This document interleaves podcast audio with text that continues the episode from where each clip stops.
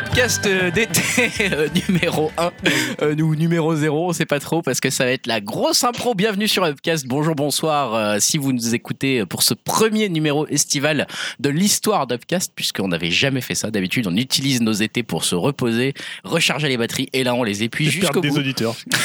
Et là, bah, on va quand même en perdre parce que ça va être le, l'épisode le plus improvisé de l'histoire d'Upcast. On a absolument pas prévu cet épisode. Il y a quelques trucs prévus, mais euh, on n'a pas encore trop prévu les transitions et ce genre de choses, notamment moi. Euh, donc bienvenue sur Upcast, numéro d'été. Euh, je suis par contre toujours avec les mêmes personnes. hein. Pas de raison pour changer. Une équipe qui marche.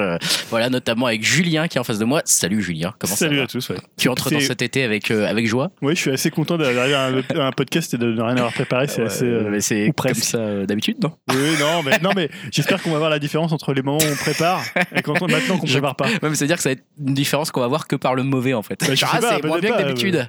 Ça ça va être mieux et on va dire merde, finalement, Merde, ça on sert à arrête rien de se préparer. quoi. Ouais, bah ouais. Peut-être qu'on va faire ça effectivement. On a également Elohim euh, de l'autre côté de l'Atlantique qui est avec nous. Salut Elohim. Salut, mais euh, en fait, je découvre, vous prépariez avant? Bah. Que- Ah, ça s'attendait Pas quoi. espèce de salaud là, putain. Alors que c'est notre premier fan, années bien à sûr. faire la technologie là, putain. Ouais, c'est clair. Putain, trois ans à faire de la techno à préparer comme un espèce de bourrin, tout ça pour que le mec qui vous écoutait à l'époque vous dise qu'on préparait pas. Ça fait mal au cul. Franchement, Elohim, ça fait mal au cul. Et bien sûr. moi, j'ai- moi, j'écrivais des titres, tu vois, j'arrivais pas à lire euh, les fichiers, c'est pour ça. Ah d'accord, ok. Bon bah écoute, ça, ça fait plaisir. Et euh, Dimitri, bien sûr, hein, Dimitri, euh, le community manager d'Upcast, le, le, le pilier d'Upcast, le pilier de barre d'Upcast aussi. Ouais, bah d'ailleurs, euh, je lève mon coude pour boire une bière. Hein, salut tout le monde. Comment ça va, Dim Ah bah écoute, ça va, hein, c'est l'été, il fait beau. Je reviens de Japan Expo, je suis bien crevé de, de mon expérience parisienne, mais euh, tout se passe bien. T'as rien préparé, c'est bon? On est, on est tous d'accord là-dessus? Ah si, un petit peu quand même. Un petit peu, quand même. J'ai eu le temps. Ah, ça fait J'ai eu le plaisir. temps dans le train. T'as, fait un dé...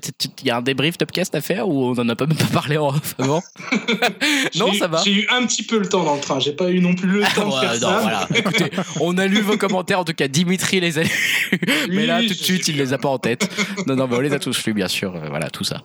Donc on va commencer, bah pas de partie Ah, non. divertissement. Non, il n'y a pas de partie en fait. non, ça, c'est y a des- rien. Il va y avoir quoi Des conseils vacances, des Ouh. où aller en vacances, Il va y avoir bronzer. des- Est-ce que euh, ça va toi? Ouais, et toi? Ce genre de choses assez passionnantes.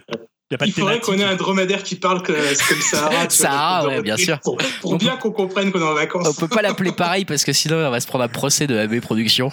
Donc il faut qu'on l'appelle autre chose. Désert de Gobi. c'est ça. On va l'appeler Gobi. Alors, oh, bonjour les infos. bon, on en va tout cas, commencer. un rest in peace Corbier aussi. Ouais, oui, Quand ouais. le Non. préciser. Alors, je- Dimitri, je- ça sera coupé au montage. hein.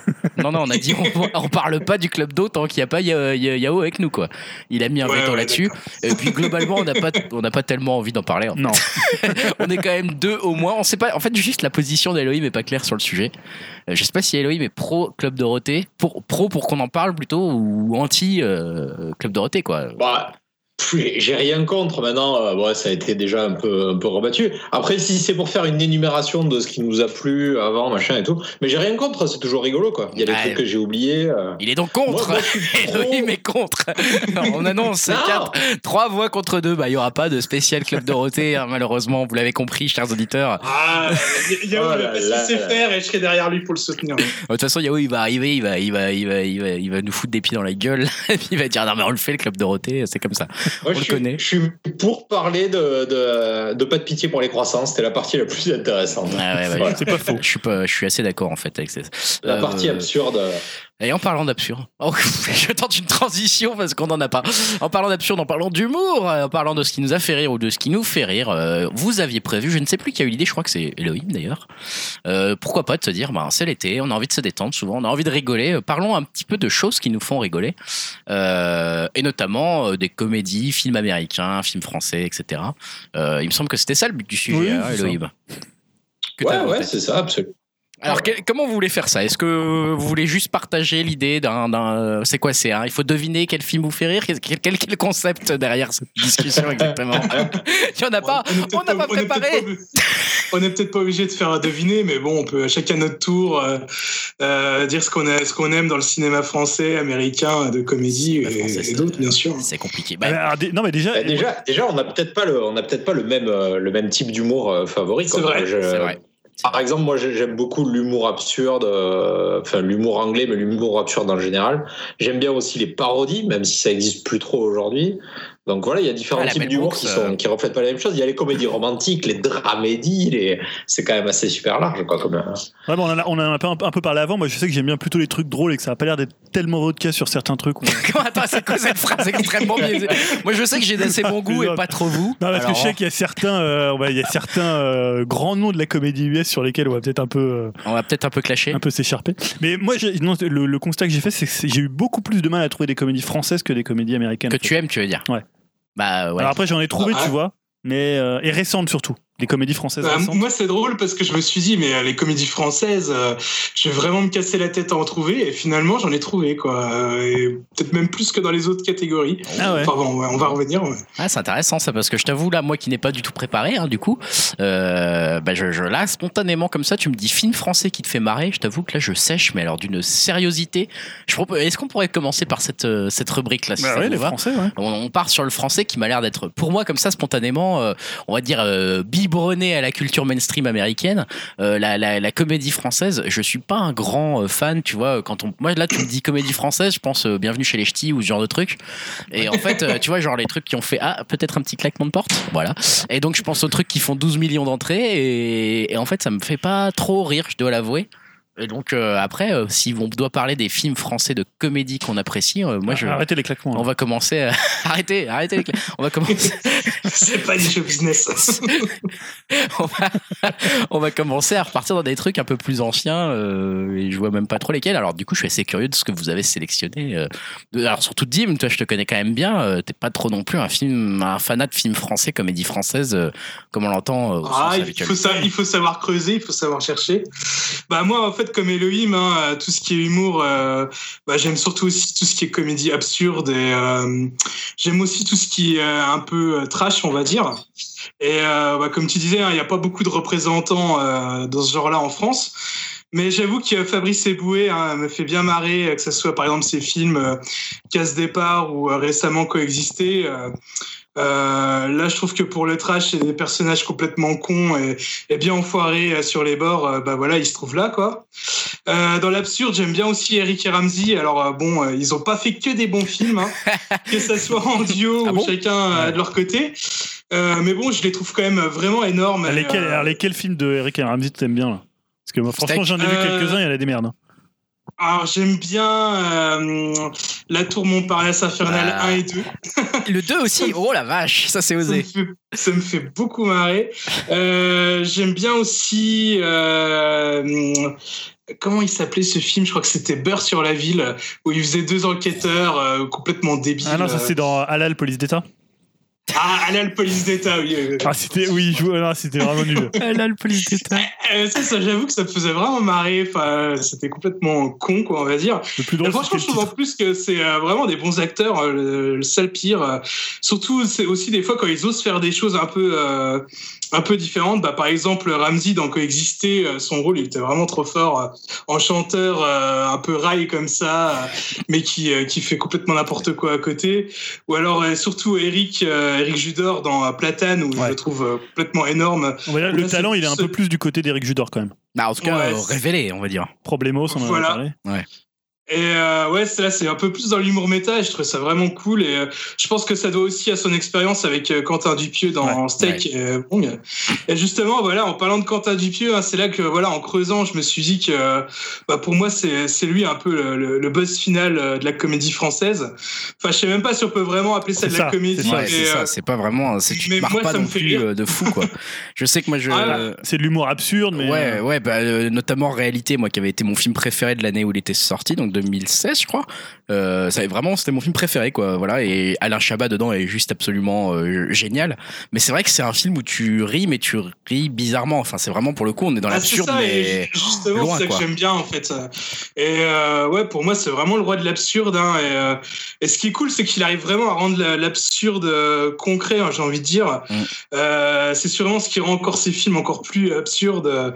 J'ai, enfin voilà, j'ai l'impression qu'on pourrait résumer son cinéma par un dialogue du genre, euh, mais pourquoi? Et lui, il te répondrait, bah pourquoi pas, quoi. ouais, c'est un peu Et ça. euh, voilà, c'est ça. quoi. J'en profite d'ailleurs pour hein, recommander euh, son dernier film qui est au ciné en ce moment, qui s'appelle Au Poste, enfin que j'ai vraiment euh, clairement adoré. C'est une belle photo de mur, ça. C'est c'est un beau mur. Il hein. n'y a, pas- y a pas à dire. euh, voilà, quoi. C'est une belle photo de mur, quoi. Petite référence à la bonne annonce hein, pour ceux qui l'ont vu. Non mais ouais, ouais, ouais. Et, et je sais pas si vous l'avez vu au poste. Je l'ai pas encore vu, mais clairement c'est sur mes, sur, c'est sur ma watchlist ça parce que Enfin, je, Bah, trouve je suis un qu'il peu est, comme toi, quoi. euh, Mais- bah, je trouve qu'il est moins, peut-être moins dense que ses autres films. Il y a moins de, de détails euh, vraiment euh, what the fuck. Euh, il est peut-être plus simple à regarder, euh, à part on va dire la fin qui est vraiment mais euh, complètement euh, ouf quoi. Et euh, c'est vraiment, il est, il est très différent de sa filmographie, tout en ressemblant quand même à un film de Quentin Dupieux, ce qui est vraiment cool quoi. Et euh, bah, pour revenir à sa filmo hein, et pour conclure, euh, bah, son film que, que je préfère de lui, c'est clairement Steak hein, que j'ai évoqué tout à Ouais, l'heure. bon C'est film. un peu le mélange parfait, je trouve, entre bah, John Carpenter, David Lynch et du Eric Ramsey. Et euh, voilà, quoi. C'est même peut-être un de mes films préférés tout court. Et euh, j'espère vraiment qu'un jour il sortira en Blu-ray, parce que celui-là, Ce je l'adore. Ce qui est ouf, je trouve, c'est que t'as vraiment super bien résumé ça. Quoi. Quand tu dis steak, c'est le, le mélange d'Eric Ramsey et, de, et de Lynch. voilà. Enfin, je trouve qu'en fait, il y a vraiment ce côté. C'est pour ça que moi, même, tu me dis comédie française. Tu vois, j'aurais pas pensé à Quentin Dupieux parce que justement, je trouve que ses films sont, Ouais. oui, absurdes, mais moi, il y a un côté qui me met presque mal à l'aise parfois dans ses films. Ah, moi, c'est vraiment l'humour que j'aime bien, en fait. C'est c'est l'humour où euh, tu sais pas si tu dois rire ou pleurer. Quoi. Ah ouais, Ça, mais même limite, genre de si- truc qui me touche, quoi. C'est presque même limite, c'est pas, c'est pas que ça me donne pas envie de, c'est pas, c'est presque plus, ça me fait peur, quoi. Il y a des certains trucs où, tu vois, genre, ça me met tellement, tu vois, par exemple, dans réalité, certaines scènes qui sont tellement étranges et qui sont euh, des dialogues que tu comprends tellement pas, où t'as l'impression que les personnages sont tellement piégés dans un espèce de, d'une situation absurde qu'ils comprennent pas, qui les dépasse, Hmm. que tu te demandes s'ils vont s'en sortir et que t'as presque peur pour eux, tu sens un Parce malaise, que des quoi. fois, t'es plus chez, euh, chez Spike Jones, euh, enfin, tu vois, un peu, ou Kaufman, ou même Gondry, tu vois, t'as ce côté Mm. un peu du rapport au réel, Mm. Euh, où les, Complètement, les ouais. personnages ont un rapport Bah, notamment dans Wong, euh, Dans Wong, ouais. euh, qui est vachement euh, tourné là-dessus, quoi, où il y a les, les spectateurs qui viennent voir le propre film qui est en train de se faire Ouais. tourner. Enfin, ça, ça devient une espèce de mise en abîme. euh, ça, pareil, qui devient, qui devient euh, tu vois, on n'est plus dans la comédie, quoi. On est vraiment Ouais, dans un autre domaine. Mais, mais pourquoi pas? Enfin, je trouve que c'est une super idée de l'avoir mis dans la ce. comédie. euh, Ouais, c'est une super idée de, de l'avoir mis dans cette dans cette sélection euh, au, au niveau film français parce que j'avais peur qu'on arrive très vite sur sur mais qu'est-ce qu'on a fait au bon Dieu? Je suis pas sûr qu'on y arrive, en fait. mais tu vois, non, mais moi, tu me dis ça, euh, encore une fois, n'ayant rien pré- pré- préparé, je me dis, bah voilà, c'est la cité de la peur, quoi. Tu vois, c'est le dernier vraiment film français comique, purement comique, qui m'a fait Ah hurler ouais de rire, quoi. Mais c'est vraiment hurler de rire, où je peux le regarder 100 fois sans Ah, bah, je vais t'en citer des plus récents que. Ouais, ouais, ouais, je suis curieux de voir ça. Je suis curieux de voir ça. Peut-être qu'on peut d'abord laisser parler Elohim, Bah oui. notre envoyé Mais spécial au je Canada. crois qu'Elohim nous a quittés, là. Ah, une- Elohim. Ah non, je suis là, je suis Ah, là. je il vous écoute euh, sagement, qui religieusement. voulait le dégager direct. Ah, c'est ça, il y a de la concurrence chez Upcast. Maintenant, vous découvrez. Comme on, on coupe rien, on filtre rien pour ce numéro d'été. Et en fait, Dim, recevoir peu à un- peu, j'ai recevoir un message en différé, en fait. là, Peu à peu, Dim, il essaye d'évincer les autres. Regardez-le, depuis qu'il a son CDI, il est dégueulasse, quoi. Le mec, il est là. Ouais, le stagiaire de- du Canada, là, on va le virer, là, il est pas là. Regarde, regardez-moi, le dégueulasse. Excuse-moi, moi, je suis un peu, euh, je suis un, je suis un peu pareil, c'est-à-dire que les comédies françaises souvent me font moyen rire, mais j'aime bien certains ovnis. Et euh, donc, euh, bah, tu, tu parlais un peu de, de, de certains. Il y a quelques, quelques aussi, euh, je sais pas, des, des comédiens belges, je trouve, qui, ont- qui font bien leur trou aussi dans des comédies françaises. Donc, ça, c'est pas mal. Mais moi, il y en a un dernier que j'ai- découvert récemment, c'est Antonin Ouais. euh, qui a fait La fille du 14 juillet et La loi de la jungle. Et euh, alors, c'est deux comédies absurdes. La loi de la jungle est un peu plus abordable Ouais. que, que La fille du 14 juillet, qui est vraiment beaucoup plus abstrait. Et euh, moi, ça me fait beaucoup, beaucoup rire. quoi. C'est euh, un univers vraiment particulier. Je sais pas si vous avez vu un des deux déjà. Si, moi j'ai vu La loi de la jungle et euh, en fait, fan, euh, ouais. je voyais que euh, comment Greg faisait genre étonné, mais Stan en avait déjà parlé. Ouais, ouais, ouais, on en avait parlé, effectivement. Je me souviens maintenant que vous en aviez parlé dans un podcast, tous les Et deux. à l'époque, quand Stan en avait parlé, moi je l'avais pas encore vu, mais j'ai vu après La loi de la jungle et c'est effectivement, c'est moi pour moi, c'est dans les dernières comédies françaises. C'est le gars qui a Les- fait un petit quinquin ou je sais pas quoi là aussi Ou c'est un autre Non, gars ça Ça c'est Bruno Dumont. Non, non, non, pas du tout. Non, non, c'est vraiment, il a fait que ces deux films-là et peut-être un court-métrage avant, mais euh, c'est ces deux, deux productions. Moi, j'aime bien cette espèce d'univers qu'il a bien à lui, euh, qui est un peu une espèce de- d'années 80 fantasmé, mais pas euh, fantasmé comme on l'a vu ces derniers temps avec euh, des néons et, euh, et, euh, et, et de la techno. C'est plus un côté. euh, euh, je sais pas, un côté années 80 un peu, un peu administratif, presque euh, une fin d'années 60 bureaucrate. Enfin, il y a un côté très bizarre quoi dans, dans cet univers-là et, euh, et assez léger. Moi, je trouve ça vraiment sympa comme. euh, comme euh, Alors, que- alors, il y a un côté. Euh, Ouais, parce que tu sais, là, en fait, pour, euh, en fait, le, le truc est tellement absurde aussi. Il y a un peu d'absurde quand même dans son humour. Et la loi de la jungle, c'est tellement absurde. C'est un type qui est envoyé. alors, C'est là le côté complètement administratif. Je crois que c'est un type qui est envoyé. Alors, euh, je sais plus si c'est pas, en- c'est pas en Guyane ou un pays comme ça. Ouais, c'est ça. Euh, il est envoyé en fait ça. pour euh, vérifier que la station de ski qu'ils essaient de construire avance bien. et donc c'est Legitimus qui dirige un peu le chantier, tu vois. Ouais. Et en fait, bon, forcément, il y a Mathieu Amalric aussi qui est, qui est assez hilarant dedans. Et forcément, bon, ça avance pas trop parce qu'il y a toute la forêt qui repousse. Donc, tu vois, comme ils arrêtent les travaux. Et t'as des trucs complètement loufoques, comme disait Elohim, des trucs à un moment, ils ont des, des clubs de golf et ils tapent dans des grenouilles. Et tu sais pas pourquoi en fait, ils sont en train de discuter et ils ont des clubs de golf et ils tapent dans les grenouilles, tu vois, et tu vois les grenouilles qui partent comme ça. Ok. Ah, mais c'est hyper drôle. Il y a Vincent McCain dedans qui est super bon aussi, qui joue le rôle principal. Non, franchement, euh, ce film-là, c'est un ovni. Et en même temps, il a rarement été un truc où t'es là, où t'es aussi étonné de prise de risque d'humour euh, pour un, un cinéaste français. Ah quoi. ouais. Ah, on est, enfin, Ah ouais. déjà, il y a un point commun là entre, euh, ouais, entre Elohim et Dim, et puis bah, du coup, toi, Julien, Ouais, on a moi, je l'avais cité, bien. ouais, la la jungle. Bah là, on est quand même sur des trucs. Euh, tous les trois, vous parlez quand même un peu d'ovni, euh, concrètement des trucs qui font pas des millions d'entrées justement, euh, Bah qui non. sont pas les, les trucs qu'on va, auxquels on va penser tout de suite quand on dit comédie française quoi. Bien que Eboué, je crois quand même que ça marche bien quand Dim a cité ça. Ouais, lui, que- si, lui, il marche bien. ouais. Ça, ouais, ça, ça marche bien. Ouais, Coexister, euh, je suis pas sûr, mais euh, Père Jaco, ouais, je sais pas trop si ça, si ça cartonne quoi. ouais, c'est ouais, c'est pas, un- on en entend pas souvent parler quoi. Ah, il a quand même, bon, ici, il a quand même quelques bonnes critiques, tout ça, parce que comme il fait un truc tellement atypique dans la comédie française, tout de suite, ça se remarque. hein. Ouais. Tu vois, c'est pas un truc Ouais, ouais, social, c'est- euh, c'est pas un truc sur un milieu particulier. euh, tu vois, c'est tellement décalé en fait. euh. Mais alors d'autres. a- Après, ouais. après, je cherche pas, enfin, je cherche pas forcément des films qui vont, qui vont bien marcher. C'est vrai que les gros succès euh, populaires, bah oui, effectivement, c'est généralement pas des films qui me font le plus marrer. Ouais. Mais c'est pas parce que je cherche à avoir des trucs de hipster, c'est parce que, ouais, voilà, les, on, les a- on blagues accroche de- moins quoi. Ouais, c'est ça. Ouais, voilà, c'est ça. Moi, j'aime- bien l'humour situationnel, j'aime bien les trucs comme ça, enfin, mais c'est pas ce qui, c'est pas ce après, qui les- fait le plus marrer en Les trucs genre c'est arrivé près de chez vous, tu vois, ou les trucs comme ça. Moi, je suis un, tu vois, je suis assez client de Ah ce ouais. truc. Ah ouais, mais ça, c'était déjà un ovni à l'époque. C'était quand un ovni, mais maintenant on va dire que c'est de la culture euh, Ouais. presque mainstream, quoi. Tout le monde connaît un peu C'est arrivé près de chez vous. Mais quand c'est sorti, c'était ouais. Quand c'est sorti, tant il y avait mieux, un ouais. peu, peu de gens l'avaient vu. C'était un Mm. peu le film culte qui passait de petit festival en festival. euh. Ouais, voilà. Mais c'est vrai que du coup, j'ai un peu du mal à trouver des trucs euh, un peu équivalents. Effectivement, à Dupuis, on retrouve un peu cet, cet Ouais. esprit. euh, Et puis bah là, il faut que Et- je découvre du Ouais, coup. là, comment alors comment il bah, s'appelle le mec qui a fait la fille du 14 Antonin Perrajaco. juillet Pirate Jaco, ok. Et la donc, fille du 14 peut-être commence par euh, la, loi- la loi de la Ou jungle. la loi de la jungle, ok. Bah déjà, là, ça fait pas mal de Ouais, la, recommandations. fille, la fille du 14 juillet, c'est beaucoup plus absurde, c'est moins abordable. Je conseillerais de voir l'autre d'abord. Et si on accroche à l'humour un peu comme ça, Ouais. d'aller voir la fille du 14 juillet,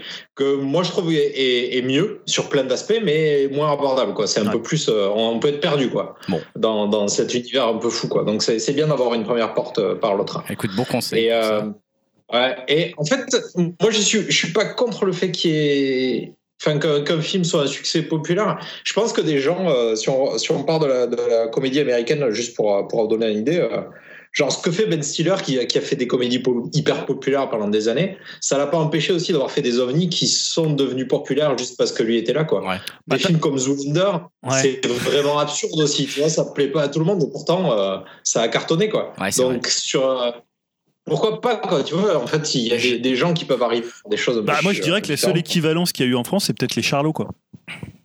Ouais. Tu vois, les Charlots, c'était. que Ouais. c'était censé être décalé à l'époque? Je sais pas trop. Ah ouais, je sais pas si ça. le temps l'a décalé ou. euh, Ouais, parce qu'il y a un côté décalé, mais euh, presque tu dis, bah, parce que le truc a été fait dans les années 60 et que les mecs étaient sous coke ou. Enfin, tu vois, ils, ont, ils sont complètement shootés, quoi, concrètement. Mais euh, je sais pas si c'était volontairement décalé, en fait, tu vois. Peut-être un peu les Charlots passent le bac, tu vois, avec la machine euh, qui leur fout des baffes euh, parce qu'ils trichent. Ou Ah non, Ah non, ça, c'est soudé. Ah oui, les soudés, ouais, ouais. Ah bah ouais. non, tu vois, et, et- Ouais, et- et ouais. tu, et tu Ça, parlais. euh, trop- c'est top. Tu parlais de Ben Stiller, mais il y a un film, je crois que c'est dans Dodgeball où en fait il monte. Non, c'est dans quel film où il monte en fait un club de sport et il y a une grosse salle euh, rivale qui s'ouvre? Ça Ça, c'est dans. Dodgeball. C'est Dodgeball, ouais. Dodgeball. et en fait, t'as un film des Charlots qui s'appelle Le Grand Bazar. Ouais. Euh, en fait, c'est le même principe, sauf que c'est un, une, un- une un petite magasin. épicerie. Ouais. Et euh, ils ouvrent en fait un supermarché. Il est top euh, ce film. Il est mortel. Il est, il est top ce film. Ouais, mais j'adore il est top, mais parce que voilà, il y a un décalage. aussi peut-être. décalé. Il est. euh, Ouais, mais T'as un truc dans l'usine un peu qui ressemble un peu à du Chaplin. euh. Tu crois pas que c'est un décalage d'époque quand même? Ah, je sais pas si c'est un décalage d'époque ou si c'est. euh, Moi, je sais que je l'ai vu quand j'étais très très jeune, donc euh, j'ai gardé une espèce de tendresse, Il un peu comme les temps, tu vois.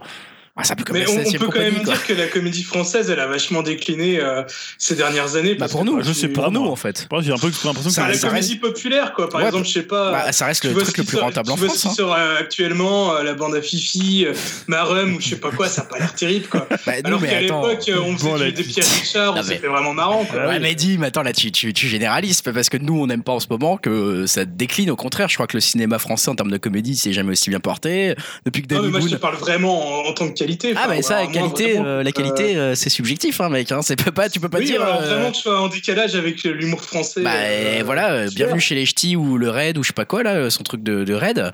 Tu vois, moi je pensais pas que ça allait marcher, ça a fait Ça, 7 ouais. millions d'entrées quoi. ça a cartonné. Tu vois, il y a juste un moment, il faut qu'on ferme nos Oh là gueules. là. Enfin, tu vois, si Ouais. termes de, on parle de comédie Ah, j'ai populaire, vu, j'ai vu des passages. les là, mecs en ce moment, ils sont, dur, hein. ils font typiquement de la comédie populaire qui fait des entrées de ouf et peut-être dans 25 ans, on se dira, ah, c'est intéressant, tu vois. Mais alors, tu vois, on avait parlé en début d'année du sens de la fête de Ouais. Nakache et Toledano. Bah voilà, moi je trouve que c'est de la comédie populaire, de quand même d'une qualité supérieure à ce que tu vois dans Qu'est-ce qu'on ouais. a fait au bon Dieu.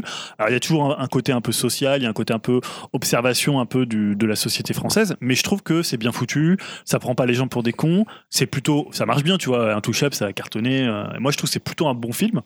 Alors, Euh. et si on prend une tête d'affiche un peu, euh, justement, qui est censée faire de la comédie un peu pointue, type Alain Chabat, qui fait une comédie romantique, genre prête-moi ta main. Ouais. Tu vois, est-ce que, est-ce que ça marche ce mélange en France concrètement de prendre un mec qui est censé faire de l'humour un peu plus pointu, euh, parce que c'est la référence des nuls, etc. C'est le mec qui a apporté l'humour américain et absurde en France, concrètement, une partie de l'humour absurde euh, américain en France. Est-ce que ça, est-ce que vous, l'avez vu ce film vous Ouais, mais après, moi, finalement, le, le meilleur exemple, ça serait peut-être plutôt euh, Astérix, euh, enfin celui ouais. de Chabat. Ouais, ouais, bah voilà. Encore une fois, on peut prendre cet exemple-là aussi. Donc ce, Moi, le j'aime mec pas trop, mais je reconnais que c'est une espèce d'intrusion d'un style d'humour dans quelque chose de plus large et qui va toucher plus de gens. Euh, Concrètement, moi, ça m'a fait marrer. Ouais, je vois. le trouve pas mauvais, mais c'est pas vraiment. Voilà, je suis pas un gros Après, gros fan. ouais, c'est pas pareil. C'est pas la même chose que. Oui. Euh, Après, Chabat, euh, moi, il peut vider les poubelles et il me fait rire, quoi, tu vois. Donc, Ouais. c'est un mec, un humour tellement naturel que C'est n'importe Ce mec, quoi. une fois, je l'ai croisé Et sur un il, scooter. a- il dégage un truc de fou. Ah mais c'est ça, je l'ai croisé en scooter une fois ce mec et juste on était à, à côté l'un de l'autre au feu rouge et il m'a fait il m'a fait hurler de rire quoi. Il m'a fait genre un, un sourire un peu gêné, genre tu m'as reconnu, je sais que tu m'as reconnu mais je fais semblant que tu m'aies pas reconnu. J'étais mort de rire. Tu vois le gars sans rien me dire euh, non mais voilà, bon après on est client, on voulait pas hein, mais Ah, il a un totem d'immunité en France. hein. ça, je pense qu'il peut faire ce qu'il veut lui. Bon, ça c'était les films français. ah, moi j'ai d'autres Ah trucs. oui, c'est vrai que Julien, tu n'as pas encore Mais parlé. J'allais juste faire une petite parenthèse avant de te laisser parler. Je note juste dans les rubriques que vous avez préparées qu'on n'a pas parlé de séries françaises. Pourquoi tu voulais parler Bah non, mais je sais pas, Ah, mais je vois série américaine, série anglaise. Il n'y a pas marqué série française, comique. J'ai parlé, j'ai Mais parlé. c'est vrai Ah d'accord, moi je savais pas qu'il y avait les séries. Bah je, non, mais je vois qu'il y a. Bah non, justement, il n'y a pas série française. non mais il y a pas série américaine et série. euh, Bah là, il y a marqué série américaine. alors elle a fait les comédies en film. hein, Bon, en tout cas, vas-y, je te laisse la On peut parole. faire les séries la, la prochaine fois. hein. Bah, on verra, on verra. Je te, je te, je laisse la Euh, parole, récemment, il y a Irresponsable euh, en série en série française qui marche bien et qui est drôle. Euh, mais j'avoue que moi, Irresponsable, ça me fait beaucoup rire, mais ça, ça, ça m'épuise euh, comme Curb Your Enthusiasm m'épuise. C'est-à-dire que Ouais. c'est toujours le même schéma de Ouais. Ouais, ouais. euh, je suis un personnage qui se met le maximum dans la merde et pour s'en sortir, je me mets encore plus dans la merde. Ah, bah, comme. Et chaque épisode, c'est la même chose. Et je trouve que cet engrenage-là, moi, il, me fatigue en fait, il m'épuise. Donc je regarde un épisode par semaine. Bah, c'est pareil dans Maximum, Platane aussi, non? C'est un peu, le- c'est pas un peu le délire en Platane qui se met de plus en plus dans la merde à chaque épisode? Parce que moi, j'ai pas Un vu. peu, après, moi, j'ai j'ai pas si, vu la, ouais. la- la série entière, donc je pourrais pas dire si ça s'épuise ou pas, mais en tout cas, ouais, c'est. Ah, c'est les mêmes le- c'est même pas le schéma ouais, c'est le schéma de chaque épisode où euh, il essaie toujours de trouver une solution pour faire son film ou des choses comme ça il arrive toujours à engager des grosses guest stars et puis il arrive toujours des quiproquos et, et il s'embrouille toujours à la fin et il repart toujours à zéro quoi en gros c'est toujours un peu pareil mais c'est c'est toujours bien fait et drôle quoi Bon. Laissons, passons, laissons parler, pardon, Julien, qui a peut-être euh, Oui. des autres films français à nous conseiller. En Oui, moi j'ai- fait un diptyque. Alors, c'est deux films qui ont un peu à voir, mais qui sont pas forcément liés. C'est un film dont j'avais déjà parlé ici, c'est Le Nouveau. Oui. Donc, euh, de Rudy Rosenberg. Ah, que j'ai vu entre temps. Et alors, qu'est-ce que tu en as pensé? Excellent, Excellent film. excellent. Et moi, je l'ai associé aux beaux gosses. C'est hallucinant comme c'est bien. Je l'ai associé aux beaux gosses parce qu'en fait, c'est un peu les beaux gosses avant. C'est plus euh, des 9-10 ans, on va vrai, dire c'est 9-11 vrai. ans, alors que les beaux gosses, c'est plus 13-14 ans. Ouais. Et euh, le nouveau, donc, était le, un premier film d'ailleurs, euh, un peu euh, passé inaperçu pour le coup, mais en fait, qui est très juste sur cette époque-là. En fait, c'est juste un, un gamin qui arrive dans un lycée, je crois d'ailleurs, c'est en face du jardin du Luxembourg.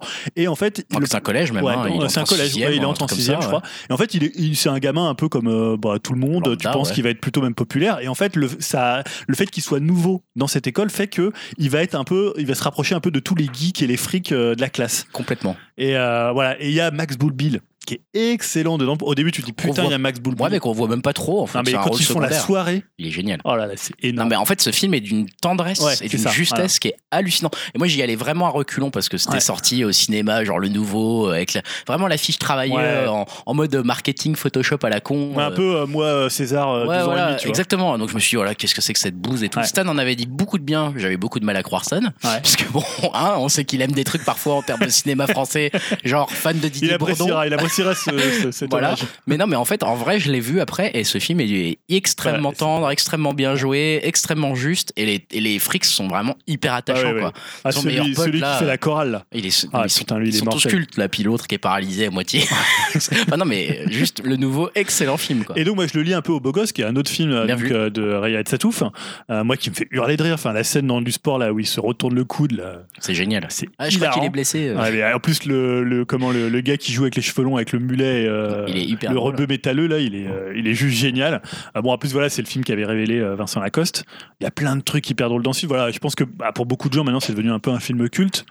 Euh, mais je sais pas si, voilà, pour moi c'était un peu deux films qui sont un peu liés par euh, leur C'est âge. bien vu, ouais, c'est bien vu, c'est bien trouvé effectivement sur le thème. Après, il a, il a fait aussi euh, l'autre euh, sur les, les- les- le, le film où les rôles des femmes et des hommes sont Ah inversés. j'ai pas vu ça ouais ouais. qui est assez drôle aussi, Ouais. mais qui est vachement plus, encore plus polémique, on va dire, et qui a un côté absurde un petit peu Ouais, pour le coup, qui, a- qui vaut le coup d'être vu, je pense, Riyad Satouf. C'est vrai que c'est peut-être un nom à suivre ouais. Bon après en BD aussi ces BD sont toujours Bien excellentes. sûr, mais je veux dire, au niveau cinéma, c'est intéressant. Et alors moi, tu vois, on n'a pas parlé vraiment, tu vois, des bronzés, bronzés fond du ski. Moi, c'est des films qui ont tendance un peu à me saouler, même la Cité de la peur, à force de les avoir vus. Ouais. Et donc moi, je place un film qui me fait toujours marrer, alors qui est peut-être un peu moins dans l'humour direct, c'est Un air de famille euh, Ouais. de Cédric Clapiche, Très bon film. euh, donc qui est tiré de la pièce de euh, et de, de Jacquerie, de Jaoui et Bakri. C'est bien Jacquerie aussi. Jacquerie, ça, C'est ça pas va mal. plus vite. Et voilà, je trouve ce film toujours euh, à la fois, tu parlais de tendresse pour le nouveau, je trouve qu'aussi il y a une tendresse pour les Mm. personnes. Euh, il y a une espèce aussi un peu de mélancolie qui a toujours peu de chez, euh, aussi, hein, ouais, qui a toujours chez chez Clapiche. Et euh, en même temps, c'est un film je trouve, qui fonctionne toujours très très bien. Clairement. Euh, voilà, donc euh, après j'avais pas forcément d'autres. euh, C'est bien vu. Non, mais écoute, euh, c'est, je pense que c'est des noms qui complètent euh, de façon intéressante ce panorama de nos films français qui nous font marrer. Je vous propose, parce que on prend le temps là, hein, je ne Ouais. cache pas, les gars. Je suis en train de réaliser qu'en fait, le podcast est extrêmement long, donc on va sur- certainement repousser certaines catégories de notre podcast à, à d'autres moments. hein. On va improviser un petit peu le plan avec vous. Euh, mais je vous propose quand même qu'on continue sur cette histoire de comédie. Continuons à en débattre si vous le voulez. Peut-être on a parlé des films français. On gardera les séries si ça vous va effectivement pour un autre ouais, podcast. ça, ça va durer deux heures. Parlons des films américains rapidement, parce que c'est là il y a du, y a gros dossier. Je suis sûr qu'on va avoir des frères Farelli là, non? Hein, ouais, Je sens qu'on va avoir des frères Farelli tout- chez Dim. Tu veux tout de suite ouvrir Ah, la même pas, non, non, Même j'ai pas. essayé vraiment de trouver des trucs euh, un peu obscurs. Ah bah attends, on peut parler des frères Farelli Alors, parce que je sais parlons que des frères non, mais Farelli. alors moi je, je suis un gros fan des frères Farelli. Euh, J'ai fait un petit trio des frères Farelli. Pour moi, il y a Marie à tout prix évidemment qui Ouais, est euh, qui a initié le grand public français euh, en plus dedans, il y a Jonathan Richman, donc ça me fait toujours plaisir. Il y a Stuck on You que j'aime beaucoup, deux en un, Ouais. avec Matt Damon et euh, Greg Kinner, Ouais. qui est très très bien. Et il y a Earthbreak Kid qui est un peu un Farelli, alors que c'est la femme de ses rêves, euh, qui est très très drôle avec Michel Monaghan. Euh, donc c'est Ben Stiller qui va qui, est- qui- enfin, qui est célibataire depuis super longtemps et qui va rencontrer une fille qui semble être la fille idéale et il va l'emmener en vacances à je sais plus à Acapulco, enfin un truc un peu tu vois très vacances un peu quand tu vas à Venise pour les Européens. Ouais. Et euh, donc en fait, il va rencontrer Michel Monaghan. Il va s'apercevoir que la, la fille qui pensait être la fille de ses rêves, elle est, genre, elle est vraiment super relou, quoi. Elle chante du Britney Spears dans la voiture. euh. Et en fait, le film est assez drôle. Il est, adapté d'un- d'un- d'une comédie euh, des années 30 ou 40. Euh, et voilà, moi je trouve ça. Alors je sais que Elohim n'aime pas du tout les frères Farrelly. Enfin, je ne sais pas, mais j'ai l'impression qu'on a eu cette conversation euh, sur Messenger. Ouais. Voilà, donc moi les Euh, frères Farrelly non, je, les trouve, euh, je les trouve mauvais en fait. La plupart de leurs films, je les trouve assez mauvais. Bam. Mais c'est c'est parce que c'est le- c'est leur humour qui me touche pas quoi. Ouais. Déjà, premièrement, je trouve que la, la- la réali- leur réalisation est vraiment nulle. Enfin, il y a rien. Mais ça, à la limite, c'est pas grave parce que tu peux faire du théâtre filmé, et être drôle. C'est pas c'est pas important. Bon, Dieu, je suis pas d'accord sur ça, Euh, mais bon, ouais, admettons. C'est pas leur, euh, c'est plus des auteurs, on va dire, que des, Ouais, que des réalisateurs. Ça me dérange ouais. pas. Mais, je trouve que en fait, ce qu'ils racontent, c'est c'est pas bien. Et, et enfin, ouais, ils me font pas rire, quoi, en fait. Donc Ouais. c'est un peu con pour une comédie, ça tourne quoi. Mais euh, T'as mais aucun après, film des frères Farrelly qui t'ait fait marrer? Comment? T'as aucun film des frères Farrelly qui, euh, où tu t'es dit, ouais, c'était quand même bien? Euh, si, il y, en a- y en a un vieux euh, qui s'appelle. sais, celui où il joue au bowling là avec. euh, putain, comment il s'appelle celui-là? Euh, Je vais te retrouver le nom. Euh, c'est un, c'est un de fin des années, des années 80, je pense début 90.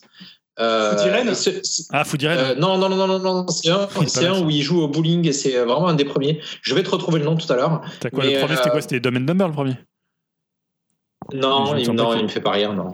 non. Ouais, vraiment. Non, il peut pas rien. Non, mais c'est pas grave, hein, c'est, je Ah, mais- comprends. Enfin, je veux dire, euh, je l'ai vu, euh, je l'ai vu plus jeune et je me suis bien marré la première fois. Et je crois que je l'ai revu euh, 3-4 ans après euh, la sortie au ciné. Et, euh, et ça m'a vraiment fatigué en fait. Ah, c'est pas le J'ai un peu changé d'humour et ça, me- ça me fatigue complètement ouais, maintenant. Ouais, c'est vraiment, ça me fait pas rire quoi. Et ça me tire même pas à sourire hein, la plupart du Mais temps. moi, c'est je suis- pas, je suis pas trop c'est pas d'accord. du snobisme, hein, c'est juste. Mais je suis pas trop d'accord Ouais. avec toi sur la réalisation parce que je mar- marie à tout prix. Moi, il y a des trucs de pure réalisation qui me font marrer dans Marie à tout prix. Tu vois, les premiers plans où tu vois Ben Stiller débarquer avec une espèce de dégaine, euh, genre euh, il a je sais pas 17-20 ans et euh, bon, il a pas cet âge-là quand il joue, mais il joue un mec. Et, et rien que la façon dont il le filme, la façon dont c'est foutu avec Jonathan Richman juste à côté, il y a des super idées de mise en scène dans Marie à tout prix. hein. Ah voilà, moi je trouve que c'est quand même des bons réalisateurs. euh, et surtout, il- on parlait de tendresse tout à l'heure, mais euh, tu vois, un truc comme euh, Stuck on You 2 en 1, c'est un film qui est hyper tendre en fait sur les personnages qui filment, quoi. Ce côté euh, avec tous les freaks et de tout, de, tout, de, de, de tout niveau, tu vois. Et en même temps, il n'y a pas du tout de compassion, enfin de, de, de pathos dans, dans le film, quoi. Enfin, moi je trouve que c'est quand même des bons réalisateurs. Sinon, ça fonctionnerait pas, tu vois. Des comédies généralement qui sont mal réalisées, ça se voit tout de suite. On n'a pas parlé dans la comédie française de OSS 117, euh, voilà, qui est un peu. C'est vrai. tout le monde la connaît, mais voilà, c'est Ouais, la je- preuve d'une comédie quand c'est bien réalisé, ça peut fonctionner, quoi. Mm, mm. Si tu veux, ils font le genre de comédie que j'ai plus envie de voir. Les comédies où à chaque film, t'as 5 minutes de blagues de toilette, hein, tu vois, enfin, sans, sans cliché, sans, sans attends, raconter ouais. de clichés. Regarde à chacun de leurs films, il y a, il y a 5 Bah, minutes après, ils où sont le peut-être- mec n'arrive pas à tirer la chasse, quoi, tu vois. Ils sont peut-être un peu passés de mode. Ils sont peut-être un peu passés de mode. Je suis d'accord. Ah, mais regarde dans Bridesmaids. Ah, ouais. Bridesmaids, c'est pas un film des frères Farrelly. Ouais. Il y a 5 Il y a minutes où il y a, il y a un, de peu- un truc de, de, de chiasse. Et ben Dans moi, je trouve que c'est un excellent, un excellent film, quoi. Je Ouais, mes meilleurs amis. Voilà, un excellent film américain qui m'a Et beaucoup Dim, fait toi, euh, les Farrelly, t'es plutôt client ou? Ouais, ouais, moi j'aime bien. Bah, moi je suis fan hein, de Bad Number. Euh, les, les gags de toilette, ça me fait rire. Hein, ça me rappelle histoires vraies. On attendait pas moins de toi. Ça me rappelle aussi certaines histoires, Marie Dimitri. Ouais, oui, Bref. vois ce que je veux dire. Voilà, voilà. Euh, après, t'as as le deuxième sujet qui fâche, hein, on peut l'aborder aussi, c'est Judas Pato. Ouais. Euh, encore une fois, moi je suis très client de Judas Pato. Et là, je pense que tu vas être un peu plus seul. Ah non, on peut pas être seul sur Judas Pato. Donc, Bah, euh, euh, si. Tu peux. non, alors en tant que réalisateur, moi j'ai. euh, bon, il y a 40 ans toujours plus qui est très bien, mais moi il y a surtout Ce sont Funny, meilleurs. il y a surtout Funny People. Alors là, que je suis j'adore. en désaccord total. Je trouve que la première heure de Funny People, c'est le truc le plus Je trouve que cruel et drôle qu'il ait jamais écrit et que Woody Allen premières jamais écrit. les deux premières heures et demie de Funny People sont affreusement longues et Non, nulles. attends, la blague, la blague sur euh, comment sur Die Hard là quand il voit le chirurgien, le, le chirurgien. euh. Non, il n'y a rien de drôle dans ce film. Et alors moi j'aime beaucoup Knocked Up, euh, qui est aussi un film un peu de branlos puisque c'est le film euh, donc c'est avec Seth Rogen euh, qui doit passer une nuit avec une fille complètement improbable euh, qui ne pourrait pas s'être retournée sur lui si elle n'était pas bourrée. Ouais. Euh, et le film est plutôt drôle. euh, il la fout en cloque donc. il la fout donc enceinte. Et puis après, bah, c'est leur relation. Quoi. Ouais. Après, voilà, c'est un peu la- la- le défaut, moi, je trouve, de Judah Pato, c'est qu'il fait finalement des comédies romantiques. Il fait des comédies d'abord très caustiques, très, très directes, pour finir en comédie romantique, ce qui est jamais le truc le plus réussi chez Judah Pato. Surtout qu'il fait souvent des films de 2h20. Ouais. Euh, mais en tant que réalisateur, moi, je le trouve plutôt bon. Euh, le dernier, c'était Amy, même si c'était plutôt un film de, Crazy Amy, c'était plutôt un film de Amy Schuller qu'un film de Judah Pato, Ah oui. mais qui était plutôt pas mal. Euh, J'ai du mal à trouver euh, Alors, je sais que, ouais. des vraies qualités chez Funny People. Par exemple, moi, je me suis barré avant la fin de ce film. mais comment J'en pouvais plus. C'était affreux. J'ai trouvé que c'était vraiment affreusement long, que ça traînait. Justement, c'était pas drôle, mais c'était pas non plus. euh, Ah, C'était pas fait que pour être drôle. hein. mais non, mais c'était même raté sur l'autre aspect qui était censé être un peu touchant avec Ouais, Adam Sandler de- qui, a, qui une maladie, etc. Enfin Ouais, voilà. Euh, franchement, même là-dessus, c'était un peu raté. Enfin, je, je, je me suis fait d'une d'une chier, d'une force devant ce film. Et 40 ans toujours plus haut qu'un un peu 40 comme ans toujours plus haut, ça, ça me fait rire. Bon, voilà. peu Ça, son mais- classique, Mais, euh. vraiment parce qu'il y a Steve Carell, quoi. Parce que Steve Carell marche, parce que Ah, je mais c'est trouve un que peu dedans. lui qui lui a donné les meilleurs rôles quand même.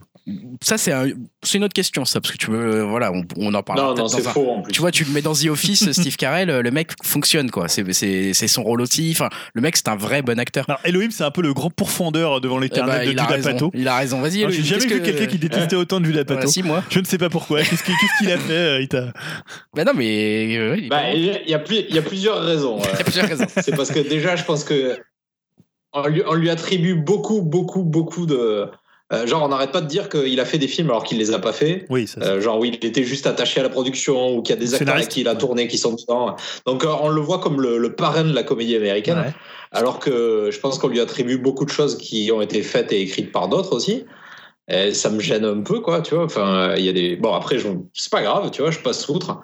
Mais ces films, effectivement, il y en a quelques-uns qui me font rire, mais je trouve aussi qu'il en a gâché beaucoup parce qu'il tourne, il tourne en boucle avec des, les mêmes thèmes, quoi. Ouais. Et, euh, et ça, me gonfle un peu. Le dernier film de Amy Schumer, là, quand, quand il, s'est mis à coécrire le script Ouais. avec elle, De Crazy il l'a édulcoré au maximum, alors que la nana, elle est, elle est loin d'être ça, quoi.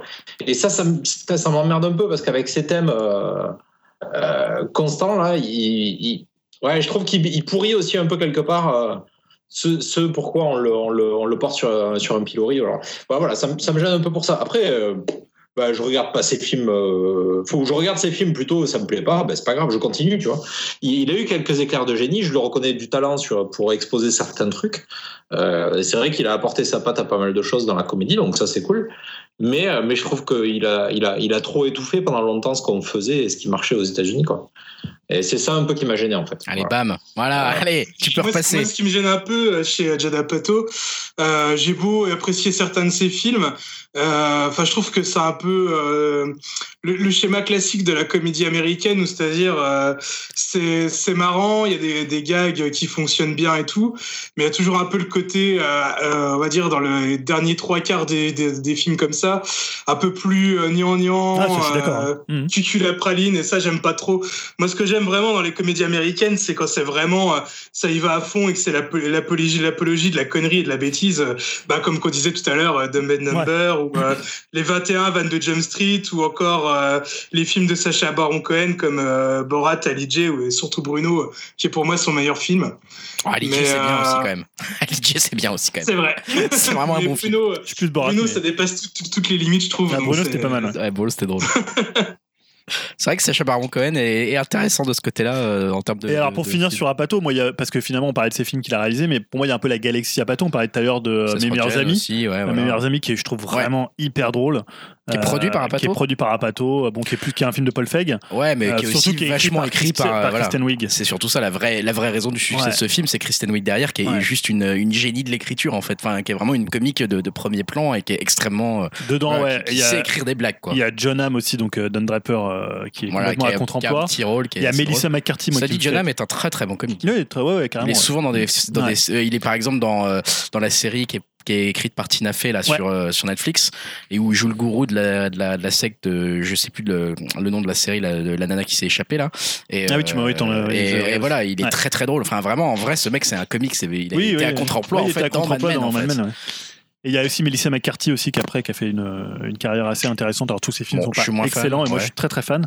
Euh, elle c'est plus pipi caca pour le coup en général Ah, c'est marrant que tu sois fan, euh, Julien, de- d'elle, parce que euh, ouais, c'est vraiment de l'humour qui pique Ouais, elle, elle est très dans Ouais, pipi mais caca, j'adore son énergie d'actrice en fait. Je trouve que c'est quelqu'un qui a, tu vois, elle emmène le truc dans Mes meilleurs amis. Ah Enfin, il y a bah des ouais, trucs qui ouais. sont vraiment hyper drôles avec elle. Je trouve que c'est la plus drôle des, des trucs. Après, en fait, sont- elle a, ouais, elle a vraiment, comme tu le dis, je trouve qu'elle a, a une bonne énergie. Ça, c'est Ouais. clair qu'elle peut emmener la comédie très loin. Après, j'ai vu son truc, euh, Les Flingueuses, là, C'est nul, tout ça. pourri ça. ça, c'est nul à chier. Ça. Et même aller dedans, j'étais là, je fais putain, j'ai même pas envie de regarder la suite. C'est même pas drôle en plus. Et euh, moi, alors, un que j'adore qui est pas, alors je crois qu'il est que scénariste, c'est euh, Don't- euh, You Don't Mess with the Zohan, donc euh, c'est Ah oui. rien que pour vos cheveux en français, qui est peut-être. Alors on parlait de trucs qui se finissent pas bien.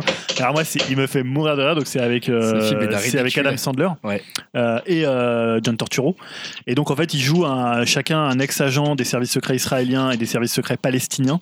Et lui, il veut devenir coiffeur à New York, donc il a son book des coiffures des années 80 et il se déplace à New York. Et euh, c'est ah, c'est complètement dingue. Il est Ce fou. film, il est fou. Il y a un truc où il coiffe des vieilles. Il, il est tape- ridicule ce film. Ah, mais il est jusqu'au génial. bout, quoi. Moi, je trouve ce film. mais oui. Ah, mais tu l'as, tu l'as déjà vu, Dim, ce film? Oui, bien sûr. il est, il est quand même, il est mythique quand même. tu- Je sais pas. Et C'est il pas résolve, celui que je préfère. il résolve le conflit israélo-arabe dedans. je dirais pas comment, mais euh, Voilà. ah, mais ce film, je le trouve juste génial. Quoi. Tellement en Ah fait, c'est con. Ah, euh, juste au niveau production, euh, faut aussi dire qu'il a fait super grave. euh, Ouais, qui est très Qui a bien. révélé, euh, zut, je sais plus son nom, euh, l'acteur euh, qui Michael joue dans Cera 21 Jump Street. Non, non, celui qui joue dans 21 22 Jump Street, euh, zut, j'ai oublié son nom. Ah, il y a qui de.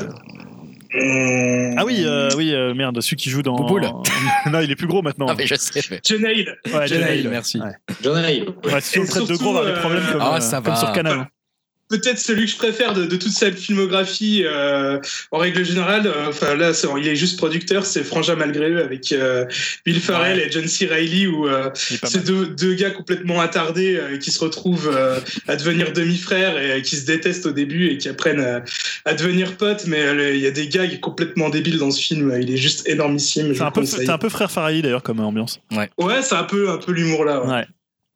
Mais je trouve que la- l'acteur là que tu citais, là, pas- pas- euh, comment il s'appelle déjà? Pas John Cirelli, mais l'autre l'autre qui joue l'autre frère? Comment il s'appelle? Euh, Will Ferrell. Ouais, ouais, voilà. Ouais. Will Ferrell et Adam Sandler, c'est quand même les deux noms de la comédie américaine qui reviennent depuis tout à l'heure, qui, qui restent un petit peu, euh, je trouve, euh, difficiles en Europe, quoi.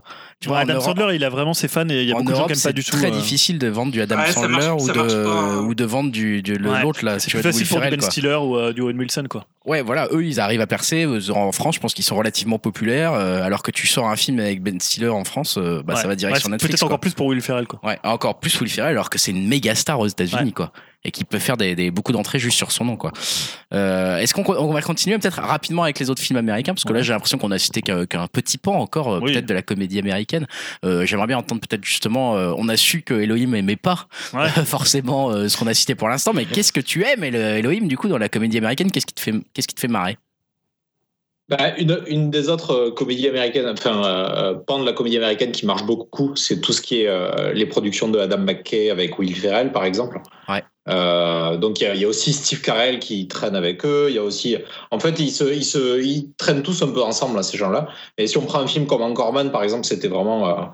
ça. Je sais pas si ça peut vraiment plaire au plus grand nombre en France parce que c'est il y a un côté parodique Ouais. qui est aussi très américain, mais c'est pas uniquement parodique. Il y a aussi une question de, tu sais, ils mettent en scène la gêne un peu des personnages. Ils mettent en scène des personnages euh, bigger than life, toujours un peu qui prennent, euh, Comme The Office, qui un prennent peu de la place avec leur ego ou- et euh, comment C'est un peu comme The Office, un peu dans le dans l'état d'esprit, parce que The Office joue vachement justement sur le Euh, sentiment de gêne, tu vois. Ouais, ouais, ça pourrait. Non, c'est vrai, ça pourrait tirer de là. Sauf que The Office à la base c'est c'est plutôt anglais. Ouais. Mais ouais, en fait, c'est vrai que ça, ça tire sur les mêmes sur les mêmes cordes, ouais, clairement.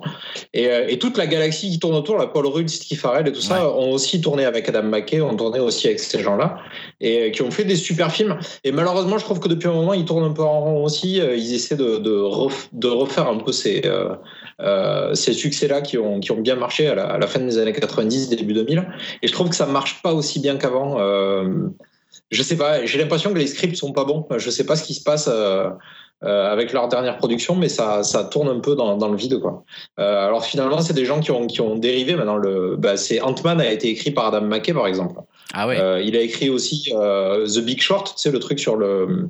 Euh, sur le sur la crise euh, ouais, c'était pas donc mal c'est vraiment il a, il, il a dérivé dans d'autres dans d'autres univers aussi c'est assez étonnant quoi de Avec voir pas que mal de talent, ces gens qui ont fait de la comédie pendant très Ouais, The Big Short est bien. Ant-Man, je trouve que c'est réussi pour ce qu'il voulait en faire. Donc, euh, ouais, c'est étonnant parce que c'est des gens qui faisaient des trucs qui étaient peu sur, finalement, peu basés sur le, le scénario, mais beaucoup sur les personnages. Et du coup, ils ont dérivé vers, ces, vers, ces, vers des films-là comme ça. Euh, donc, c'est intéressant. Il est en train d'adapter euh, Tony Hardman, là, le film qui avait eu, euh, pas la Palme d'Or, mais qui était en Ouais, bonne qui place était, pour la, la ouais. Palme d'Or. Euh, ouais, Et donc, très- il faut une adaptation américaine, ce qui est assez dingue. Ce qui est bizarre hein, quand même, mais bon, tu te demandes pourquoi. Mais... Ouais, ouais, ouais, complètement. C'est vraiment très étrange. Et donc, ces gens-là, ils sont, ont dérivé un peu. Après, moi, tout en parlant de parodie, moi, j'aime beaucoup ben, les- les- des films qui ont un peu disparu aussi, comme les films des As, quoi. Tout ce qui est Y a-t-il un pilote dans l'avion Ah, bah voilà. et compagnie. Ah merci, putain, j'allais dire, mais personne ne parle de Leslie Nielsen et de Mel Brooks là. Enfin, Ouais. merde les gars, mais, putain. parce que, mais parce que ça a un peu disparu. Bah oui, oui, c'est Il y a vieux, eu un donc ça, renouveau avec euh, les Scary Movie, mais moi que j'ai pas trouvé bien. Euh, et toute la série qui s'est qui s'est Enfin, enchaînée. ça a été à la là. fois un renouveau et euh, un enterrement, parce Ouais. que c'est un peu ça qui a Ouais, travaillé. complètement. Mais il y a eu, il y a eu quelques perles dans le dans, dans ce paysage-là, quoi. Il y a eu Black Dynamite. Je sais pas si vous avez vu, Ah oui, Ah Qui est- exact. qui est une parodie de la black exploitation et qui est Ouais. vraiment à voir avec Michael J. White qui a fait son meilleur rôle dedans. Euh, vraiment, Black Dynamite, c'est- top, quoi. C'est vraiment génial. Et c'est basé sur euh, 80 gags à la seconde avec euh, des gags en arrière-plan et c'est tout, tout est fait sur la parodie de film. Donc, euh, il faut avoir un minimum de, de références pour en rire, sinon c'est pas drôle, quoi, en fait. Euh, c'est toujours la, la même, euh, la même situation. Quoi. Je te dis, mais même si c'est des vieux trucs qu'on voit plus trop, moi tu me mets un film de Leslie Nielsen actuellement, tu me mets Yati la pilote, tu me marres pendant une heure et Le demie. tu vois. détonateur. Ah bah moi je suis très Ah. con hein, là-dessus. C'est c'est vraiment t'appuies sur un bouton, ouais, ça marche mais- quoi. C'est c'est hallucinant quoi. Ouais. Et pourtant je le connais par cœur le truc, hein, mais bon. Voilà, bref, donc euh, ouais, je suis content quand même que t'aies mentionné ces, ces films. Ah. Je t'avoue. J'avais Et pas d'un autre côté, il y a aussi euh, euh, plutôt dans la comédie un peu plus douce amère, mais c'est vrai que les films de Wes Anderson peuvent être considérés comme des comédies, quoi. Euh, euh, et je trouve qu'il réussit mieux le côté faire quelque chose de touchant où tu parles de, de, de, de famille et tout ça, en faisant aussi une comédie de meurtre euh, qui est, qui est vraiment drôle, quoi. Mm. Bon après. Les, les gens qui aiment Wes Anderson aiment Wes Anderson, ceux qui aiment pas, ils aimeront jamais, quoi. Ouais. Parce Ouais. que c'est un ton vraiment particulier et, euh, Mais je sais pas on si- adhère ou on adhère pas. Encore une fois, je sais pas si tu vas voir Wes Anderson en disant ah, ah, je vais bien me poler ce soir. Tu vois, genre je vais avoir des- je vais avoir mal à l'estomac tellement je vais rigoler quoi. Tu, tu, je vais Euh, pas, je vais moi- pas dans cet état d'esprit là voir un film de Wes Anderson quand même. Ben, tu vas pas te tenir les côtes, mais, mais ça, moi, ça me fait marrer quand même. Ah ouais, c'est ouais, un, ouais. Style de, un style de critique qui me fait vraiment rien. Euh, J'aimerais bien qu'il y ait aussi un peu plus de, de gens qui font du, du stand-up qui, euh, qui fassent des films parce qu'il y a des gens qui ont vraiment du talent et, et parfois, quand ils font des, des premières intrusions dans le, dans, dans le cinéma, c'est pas toujours des Bah réussites, ouais, ouais, mais- mais après, ce que le stand-up, je pense que c'est un- une sorte d'humour qui est quand même assez particulier et différent du film. Quoi. Adapté en film, c'est vrai que ça tombe Ouais, souvent un peu à l'eau. ça a du mal à survivre à, à une écriture de- d'histoire et ça a du mal à survivre à deux heures de film en fait. Bah ouais, ouais. Pour les ça, séries, ça, ça passe mieux en général. Les comédiens de stand-up, j'ai l'impression s'en sortent mieux dans les, dans les séries à plus court format, quoi. Enfin, c'est peut-être une impression, je me plante peut-être, hein, mais bon, en tout cas, c'est vrai qu'on n'en voit pas beaucoup euh, de films basés sur du, les mêmes gags que le stand-up. euh, c'est c'est difficile d'adapter ce genre d'humour-là à un film de deux heures, quoi. Ouais. Est-ce qu'il y a d'autres films? Peut-être, je pense à Dim. Ah, Dim, on t'a pas Ouais, ouais, bah là, je, là, je vous ai euh, dégoté euh, une petite perle euh, pas trop connue en France. Je crois que Greg, toi, tu connais. Il me semble qu'on l'avait même vu euh, ensemble à l'époque. Oh mon dieu. Euh, un petit DVD que j'avais trouvé comme ça au hasard dans un bac à nanar. un film qui s'appelle Va te faire foutre Freddy en français. Putain. Oui, on l'a vu Euh, ensemble, ça. Ouais, c'est un film euh, réalisé, écrit et joué par un, un génie méconnu qui s'appelle Tom Green. Euh, C'est un mec qui est surtout connu parce qu'il Il est a canadien, un- Tom Green, d'ailleurs, non? Il est pas. Il est... Ouais, ouais. Ouais, c'est ça. Je crois qu'il est peut-être canadien, il me semble. En tout cas, il présente un show euh, aux, aux États-Unis. hein. C'est pour ça, surtout que c'est pour ça qu'il est connu. Et aussi parce que c'était le mari de Drew Barrymore. D'ailleurs, il a joué à l'époque euh, dans ses films euh, Charlie's Angel. Et bah, c'est un film complètement barré. c'est l'histoire. bah, l'histoire raconte la vie d'un loser qui approche de la trentaine et qui vit toujours chez ses parents. Et son père veut absolument qu'il trouve un taf, alors que lui, il veut juste vivre en faisant des cartoons. Et euh, l'histoire est ultra secondaire, mais il y a des gags très savoureux, comme euh, un accouchement ultra gore. Je sais pas si tu te rappelles, Greg. Vaguement, je t'avoue, vaguement. hein. J'ai peut-être préféré oublier. Ou le, ou le héros qui s'arrête euh, dès qu'il voit euh, un cheval pour le masturber. Enfin, tu vois, de la grande poésie. Ah oui, c'est vrai. Je me souviens plus de ça. Ou alors son pote qui se pète la jambe et il y a l'os qui ressort et Ah lui, au lieu d'appeler les secours, il lui lèche Il la, lâche la. Je sais pas pourquoi. On sait même pas pourquoi. bah non, c'est pas, c'est ça qui est drôle. Il n'y a pas de, y a pas de Enfin bref, c'est ultra vulgo, c'est bien barré. Et, euh, je vous conseille vraiment de regarder. euh, je sais pas trop s'il est encore trouvable. Le en mec avait fait Road mais- Trip aussi, hein, pour vous si, tu sais, qui était à l'époque des grands American, euh, American Pie, etc. Et en même temps, il y avait Road Trip qui était sorti. Ah ouais. Et, C'était c'était ce, lui. ce mec-là, je sais pas, il est tellement absurde, tellement, euh, tellement fou, quoi. Il me fait trop rire, quoi. Bon, après, oui, il faut vraiment aimer la, la vulgarité. Ah, et puis il faut aimer les films un peu cons. Pour info, petite, euh, je suis en train de taper en même temps sur internet. Notre partenaire Allociné, c'est 1,9 sur 5, hein, sur 5 étoiles. Va te faire Ah non, mais C'est quoi, presse ou Je, je sais que Je ce sais film-là, pas. il est détesté, mais moi, 391 j'adore. spectateurs en plus. Oh là là, c'est mal ça. Oh, ça fait mal. Ah, c'est c'est- vraiment pas une bonne note ça. Ouais, Ah, ouais. je le défendrai euh, jusqu'à la mort, ce film. Ah ouais, rien que l'affiche, elle fait, elle fait peur quoi. bon bah écoutez, je crois qu'on a un peu fait le tour, non? Je sais pas, Non, Julien, moi, si t'avais d'autres Oui. encore? T'en avais Ouais, encore parce que moi j'ai Bah, un peu la, la meilleure comédie du monde, c'est euh, Big Lebowski. Ah bah ouais, ouais, ouais, bien sûr. Ah Ah, tout le monde sera un peu Ah ouais, d'accord ouais, avec. euh, c'est vrai qui que est c'est peut-être- difficile. euh, bah, pas forcément le meilleur. Je sais pas si c'est le meilleur film des frères Coen, mais il est un peu à part dans leur euh, filmographie. Euh, bah, quand même l'éloge, euh, l'éloge de à la fois de la lenteur, du je m'en foutisme, du, du mec qui écoute du bowling. Il y a du bowling aussi. On en parlait tout à l'heure avec euh, le film des frères euh, dont on retrouve pas le nom, mais où il y avait du bowling. Bah là, il y a du bowling. Kingpin, j'ai trouvé le nom. Ah j'ai pas vu celui-là. Avec un nom pareil. Et le roi, le roi de Laki ou un truc comme ça. Le la roi de la qui, ah oui, on de déjà parlé de ce 95, film-là. Euh, oui, donc The Big Lebowski, bah, c'est quand même l'un des plus grands personnages de l'histoire du cinéma, hein, quand même, euh, The Dude. Clairement. Moi, ça me fait toujours autant marrer de le revoir. Enfin, je trouve que tout est drôle. Et en même temps, c'est hyper bien écrit. C'est euh, John Torturo dedans. Il a peut-être un de ses meilleurs rôles, alors qu'il apparaît que, que je sais pas, peut-être une minute, tu vois, le truc de, hein. Jesus. Il y a- voilà, voilà. Je trouve que euh, comment Steve Buscemi aussi, il est super drôle euh, dans le rôle de Donnie. Enfin voilà, je trouve que c'est un film hyper drôle du début à la fin. Voilà. Je pense que tout le monde, tous les gens qui nous écoutent l'ont vu. Ouais. Mais si vous l'avez pas vu, C'est vrai que euh, ça je reste vous un en grand classique auquel on pense pas forcément quand on dit ah tiens les films américains qui te font marrer. Ouais, on dit pas tout de suite. The Big Lebowski, mais c'est bien vu de l'avoir mentionné. Alors moi j'en avais un dernier, c'était pas pour le coup on parlait tout à l'heure de, de Judd Apatow qui faisait des comédies aussi, comédie, comédie romantique. Moi, il y en a. Alors, c'est pas, les- c'est pas du Japato, c'est euh, Fikara et Reka, c'est ceux qui avaient fait I Love You, Philippe Maurice, Mm. que moi, j'avais pas trop aimé, mais je trouve que Crazy Stupid Love euh, fonctionne vraiment bien. Alors, c'est Ouais. plus avec Steve Ah, Carell. Steve Carell, hein. Steve Carell, il y a Ryan Gosling Emma Stone et euh, Julianne Moore. Ouais. Euh, et c'est en fait une comédie, alors à la fois un, un- un peu de comédie de famille, parce que les Mm. destins sont un peu croisés, et un peu de comédie romantique. Et je trouve que tous les rôles sont quand même plutôt bien écrits. Ouais, elle marche bien. C'est une, marche, c'est une voilà. vraie comédie romantique qui Et marche. elle marche bien un peu à tous les niveaux, c'est-à-dire que le côté, euh, l'histoire entre Gosling et, euh, et Emma Stone fonctionne bien. Je pense que c'est un des meilleurs rôles de Ryan Gosling aussi, euh, pour ceux qui aiment bien le physique de Ryan Gosling. Ouais, c'est sûr. voilà, c'est parce que dedans il joue un. Il joue un Playboy, quoi. Ouais, il joue comme dans Hitch, là. Il joue Un peu, c'est ça, conseiller en un- séduction, coach en euh, séduction. Et donc ouais. il va coacher Steve Carell. Je trouve que le film fonctionne assez bien, je l'ai revu plusieurs fois. c'est Ouais, moi, de toute façon, c'est vrai que Steve Carell, Ouais. c'est facile d'être client quand même. Le mec est drôle, quoi. ouais. Enfin, je veux dire, de Ouais. base, euh, ça reste un acteur euh, solide en termes de comédie. Pour le Et alors, attends, euh, j'en avais un dernier le temps, parce qu'on on voulait relier comédie française et américaine, c'est Wentworth, puisque Wentworth, Ouais. moi je trouve qu'il y a une comédie Ah. hyper drôle, et c'était, nous, pour nous en France, c'était euh, adapté par les nuls. Ouais, ouais. Et donc il y avait des blagues des nuls qui étaient carrément à l'intérieur de, de Wentworth. Ah ouais, voilà, je même pas ça. Ah si, tu sais, quand il, il tourne la vitre, vous aurez bien vu, en- il lui dit un truc genre en, en- avec une union de voiture, tu sais, que c'était une blague des nuls, en Ouais, fait, ils avaient mis leur propre blague. Euh. Ah, tiens. Et voilà, je trouve que Wentworth est super drôle. Et je crois que Elohim a également euh, cité un dernier, euh, ou une série de derniers films, je sais pas, euh, qui l'ont fait marrer, euh, qui sont des films américains, si j'ai bien compris, du coup, Elohim.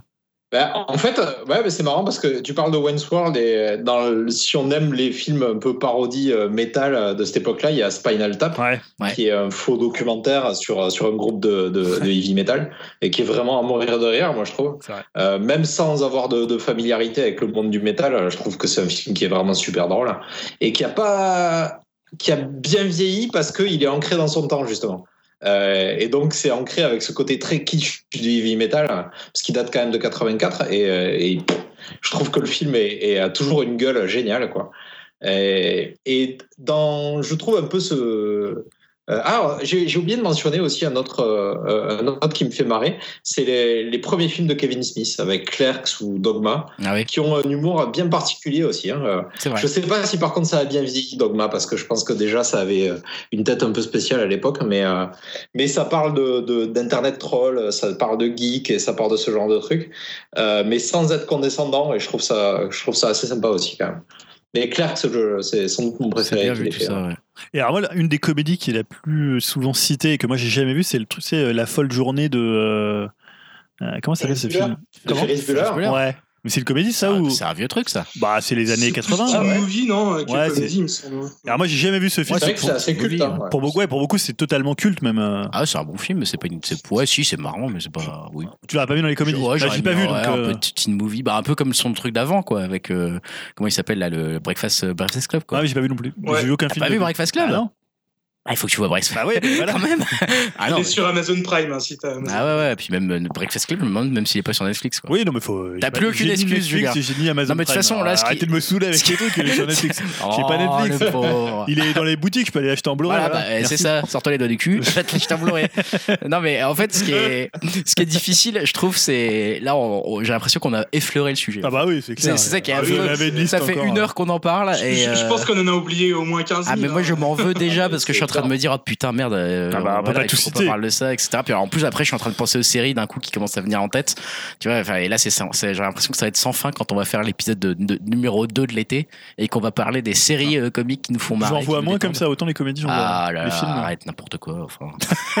Ah, bon, non, bref. Bon. Il y a beaucoup beaucoup de choses. Ouais. Bon bah écoutez, en tout cas là, je pense que vous avez fait le plein de, de, de conseils. S'il y a certains de ce titres de qui vous que vous connaissiez pas, euh, bah vous pouvez aller euh, bah, aller essayer de les trouver en fera une Les petite liste euh, qu'on mettra dans la, dans la description si tu veux. Je te ferai une liste. Ah, de- oh. de. Enfin, J'avoue que quand t'as dit on fera ça, j'ai commencé à me dire oh merde l'enfoiré.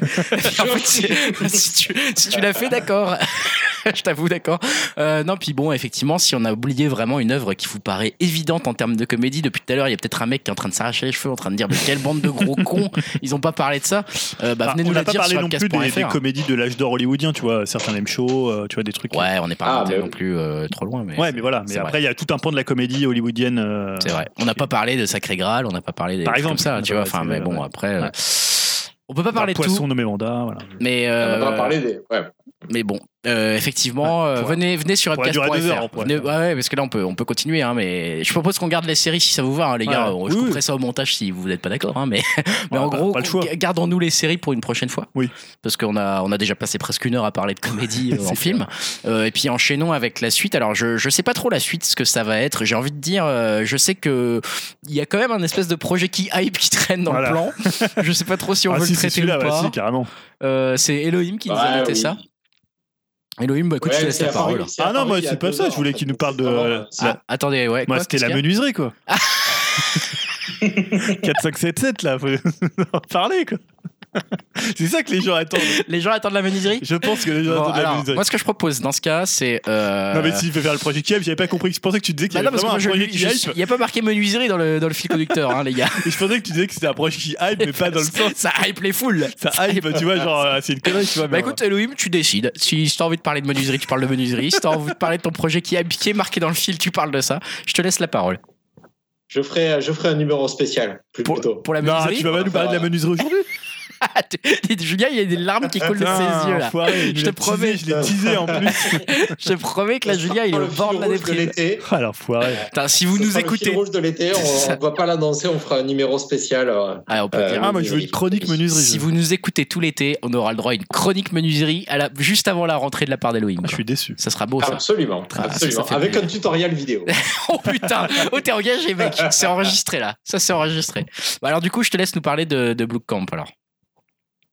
Ouais, bah, alors, c'est euh, c'est vraiment l'information la plus chaude possible puisqu'elle est apparue il y a deux heures et que ça a été vérifié par personne. Donc c'est probablement faux. Mais au cas où, euh, je préfère en parler quand même. Donc ce serait Robocop. Alors je sais même pas si ce sera un reboot du reboot ou si ce sera une suite du reboot. Mais ça paraît être plutôt vraiment quelque chose de nouveau parce que euh, c'est prévu d'être reparti avec les scénaristes du premier euh, Robocop. Et donc le projet serait confié à Neil Blomkamp. Putain. Euh, Neil Blomkamp qui est quand même absent depuis Chappie hein, de la réalisation et qui a fait lui des projets de son côté en attendant, qui essaie un peu de relancer en indépendant euh, sur le côté. Donc c'est assez étonnant qu'il revienne avec une grosse production euh, de la MGM euh, comme ça.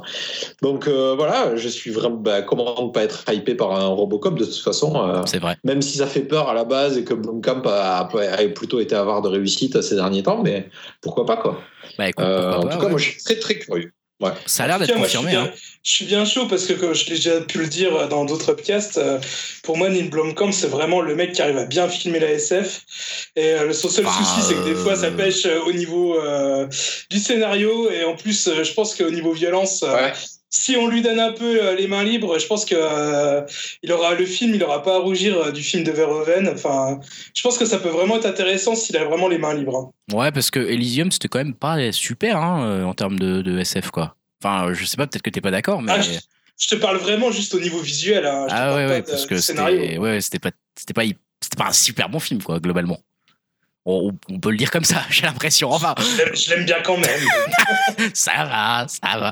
Bah écoute, Dim, moi ce que je te propose justement, c'est de garder la parole, puisque tu viens de la, tu viens de la parler, tu viens de la prendre pour parler de Blue Camp, que on sait est cher à ton cœur.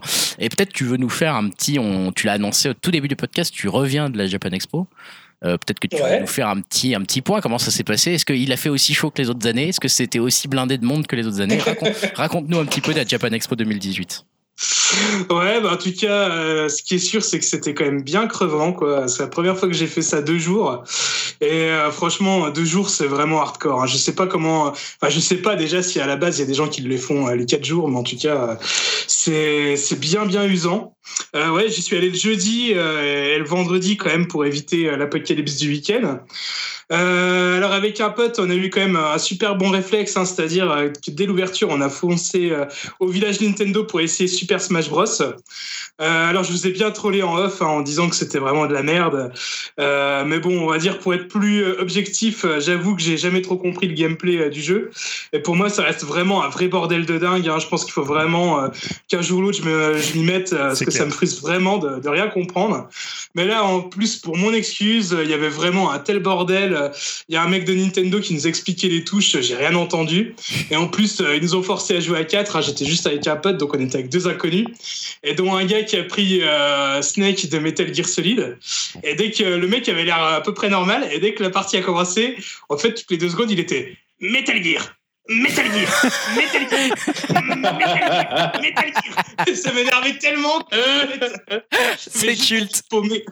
Ah, c'est génial. Voilà le nouveau générique d'Upcast. Ah ouais, je regarde, puis moi, je fais Hmm, Metal Gear Ah putain. Voilà Mais où je suis? À la Japan Expo.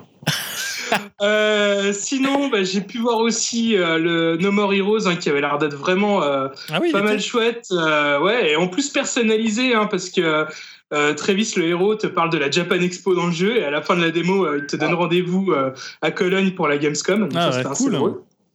Euh, j'ai vu. Pff, Non, non, j'ai testé une fois la Gamescom, euh, c'est l'enfer sur Terre, quoi. Tu peux rien faire, il y a trop de monde, donc euh, je laisse tomber. C'est désert, hein, Japan Expo, comparé à la Gamescom.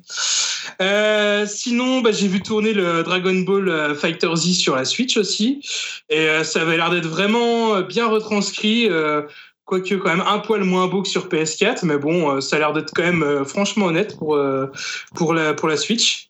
Ensuite, hein, voilà, hein, j'ai quand même fait le, plus dur, c'est-à-dire les stands de jeux vidéo. Après, je me suis barré de cet enfer, hein, parce que, quand même l'avouer, c'est la foire, ça gueule et c'est vraiment ultra bruyant. Niveau stand, c'est toujours la, la bonne folie hein, quand t'es fan de goodies et de figurines. Euh, ça vaut aussi bien le coup euh, d'acheter des mangas et des Blu-ray, parce qu'il y a toujours des bonnes promos ou des offres euh, avec des goodies, euh, offerts. J'ai vu également bah, Dash en live, et c'était franchement bien cool, hein, une, une bonne grosse ambiance avec Daniel Pouillot et euh, Boula Poire en guest qui remplaçait Greg. Euh, parce que lui, il était pas mal occupé. hein. Je l'ai croisé euh, dans la convention. Il était en train de courir à droite à gauche pour euh, plein de choses.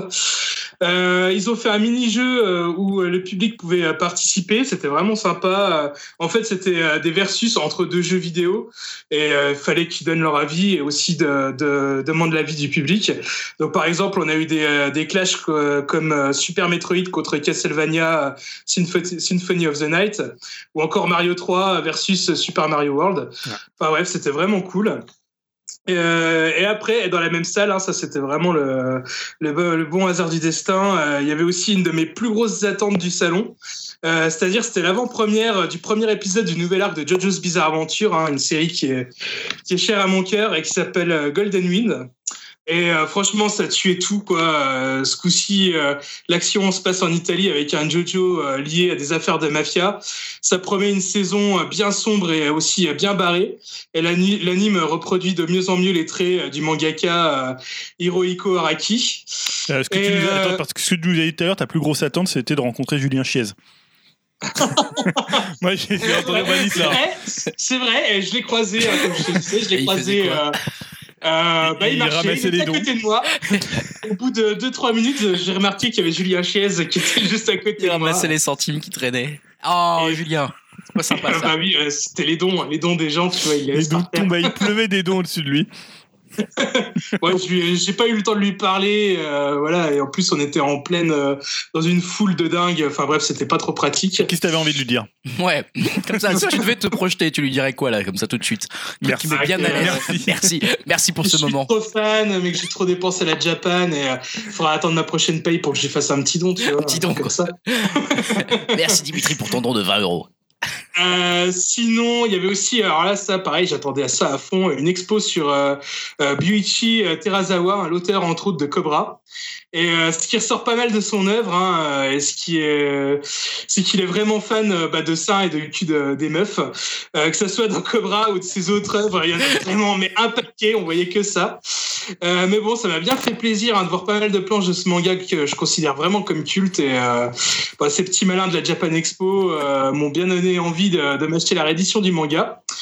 Et enfin, euh, j'ai pu voir euh, pour la première fois de ma vie euh, du catch à Japan Expo et surtout du catch japonais. Et alors ça, en plus, c'était trop cool parce que je suis arrivé un peu au pif où j'ai vu le ring, je me suis installé et en gros, cinq minutes après, il y avait les combats qui commençaient Oh, j'étais tout devant euh, au grillage et c'était vraiment hyper marrant. Euh, j'ai pu vraiment les voir euh, bien se foutre sur la tronche de, juste devant moi. Euh, c'était marrant aussi parce qu'il y a un des catcheurs japonais, il est arrivé et il commençait à taper dans les mains de tout le monde. Moi, je lui tape dans la main et deux minutes après, je vois, il arrêtait pas de se cracher des vieux molars dans ses mains, tu vois.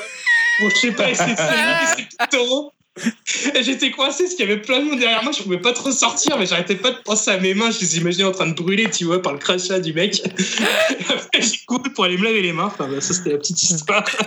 Se foutre sur la gueule. Ah, c'est génial aussi comment tu racontes ça. Enfin bref, euh, ouais, voilà, c'était vraiment une super édition. Euh, euh, un peu déçu quand même euh, d'un truc, euh, parce que c'est la première année qu'on tente le vendredi. Et le vendredi, c'est un jour réputé comme étant le, le jour le moins fréquenté euh, du salon. Et là, franchement, c'était le drame. Il y avait trop, trop, trop, trop de monde, mais c'était juste l'apocalypse. Euh, je pense expliquer ça par le foot, hein, parce qu'il y avait un match de l'équipe de France euh, dans l'après-midi. Et je pense que normalement, il doit y avoir un roulement des visiteurs toute la journée, des gens qui, font des va-et-vient là-bas. Et là, je pense que tout le monde est venu le matin, et le matin, c'était juste l'enfer. Et ouais, vers 15h, ça s'est quand même bien vidé, mais alors, on va dire de 10h à 15h, c'était juste invivable, quoi. Et c'est un peu dommage. Mais bon, je vérifierai si euh, ma théorie euh, tient le coup euh, l'année prochaine, parce que bon, je compte bien refaire euh, le- la Japan Expo hein, pour ses, ses 20 ans en plus l'année prochaine. Wow. Donc, voilà, quoi. Ouais, c'est à cause du foot tout ça quoi. On peut, on peut conclure On comme ça espère. finalement. ah bah écoute, ça, c'est bien d'avoir été pour deux parce que j'avoue que moi j'ai plus le courage hein, de- d'aller à ce genre de truc. J'y allais avant à la Japan Expo, mais maintenant j'y vais plus. Trop de monde, trop de Ouais. trucs chiants. euh, Je suis trop- jamais allé, moi. Bah, en, en même temps, vous habitez sur Paris, 4 jours sur Paris, euh, j'avais des fous tellement qu'il y avait du monde partout. euh. voilà, quoi. Je peux, Je peux l'accepter pendant deux jours, mais euh, voilà, quoi. Après vous, je peux comprendre que vous n'avez pas envie de voir trop de foule. hein. On, a, on, a- on est habitué. On prend le métro, on prend la c'est ligne ça. 13 on est comme déjà servi. Euh, là, je, je, je croule sous les rubriques, je l'annonce en fait, hein, euh, chers- à la fois chers auditeurs et chers euh, co-animateurs. Allez, Parce que. Julien, il, a, il en a encore 8 autres rubriques. Moi, j'ai un quiz secret euh, machin. Il y a Elohim qui doit nous parler de Ah, un quiz, un quiz, j'aimerais bien un quiz. Tu veux un petit quiz, toi? On m'avait pré- on m'avait Mais- pré- on m'avait ouais, prévu un quiz. C'est un quiz qui est potentiellement long. Ah bon, parce que tu dis en un normalement. Je, je vais peut-être le couper. Mais c'est le même, je pense, en fait. Enfin, c'est la Ouais, battle c'est de punchline. le, Ah, le quiz Ah, de. Di, Stifa- Di- Di Stefano. Ah, euh, Stéphano qui est là, qui nous a envoyé un. Manu.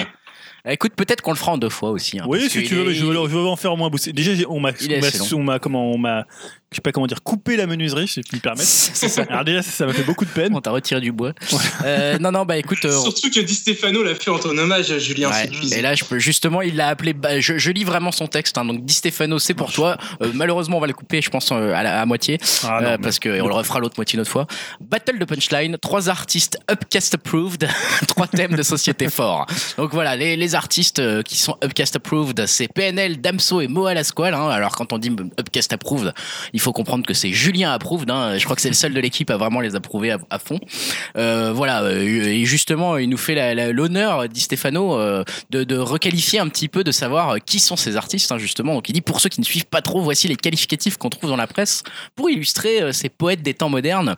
PNL, je cite Le Monde, un rap où se marie oxymore séduisant à une tendresse au relent sucré.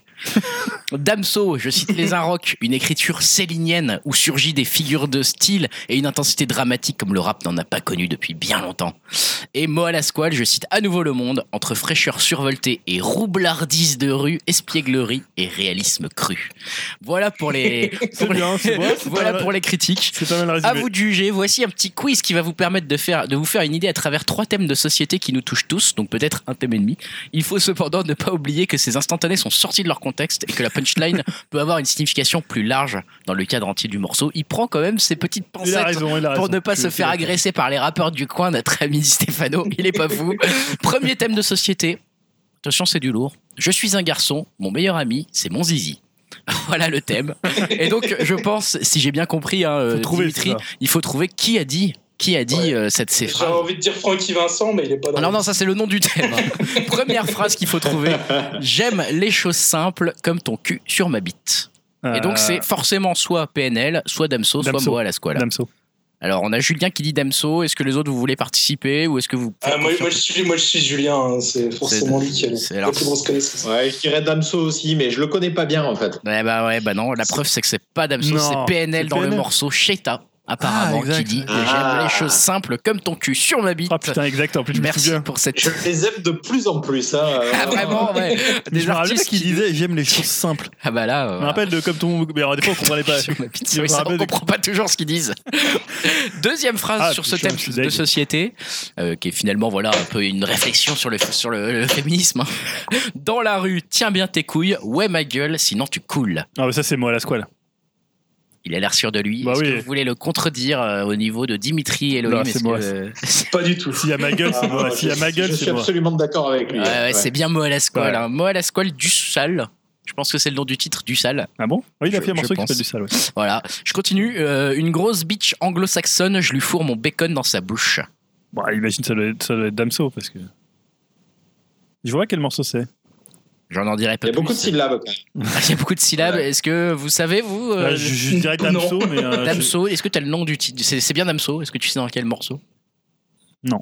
Bon, écoute, c'est Beautiful. Voilà. Ah, je quel trouve que ça c'est. porte bien son, Ah, son- doit son nom. Ouais. Je continue. Dernière phrase à trouver dans le thème. Je suis un garçon, mon meilleur ami, c'est mon zizi. C'est comme le goût de ma bite, je me fais rare. Ah oui, oui, c'est. euh, Il va trouver ce con. Ah, comme le goût. Ah, de- c'est Damso. Et non, ce n'est pas Damso. Ce n'est pas C'est Damso. PNL. C'est PNL. La Ah, vie putain, est belle. La vie dans. Ouais, mais ah oui. Comme le goût de ma bite, je me fais rare. Voilà, voilà. Et Julien est mort de rire. Confondu là et ça m'énerve de pas trouver, tu sais. Ah ouais, c'est tellement, c'est tellement des belles phrases. Deuxième thème de société, c'est beau l'amour d'un fils pour sa mère ou celle des autres. Ouais. Alors, s'il y a bien une chose que je sais faire, moi je le dis peut-être pas, pas très bien, hein. s'il y a bien une chose que je sais faire, c'est niquer des mères. Mettre Damso.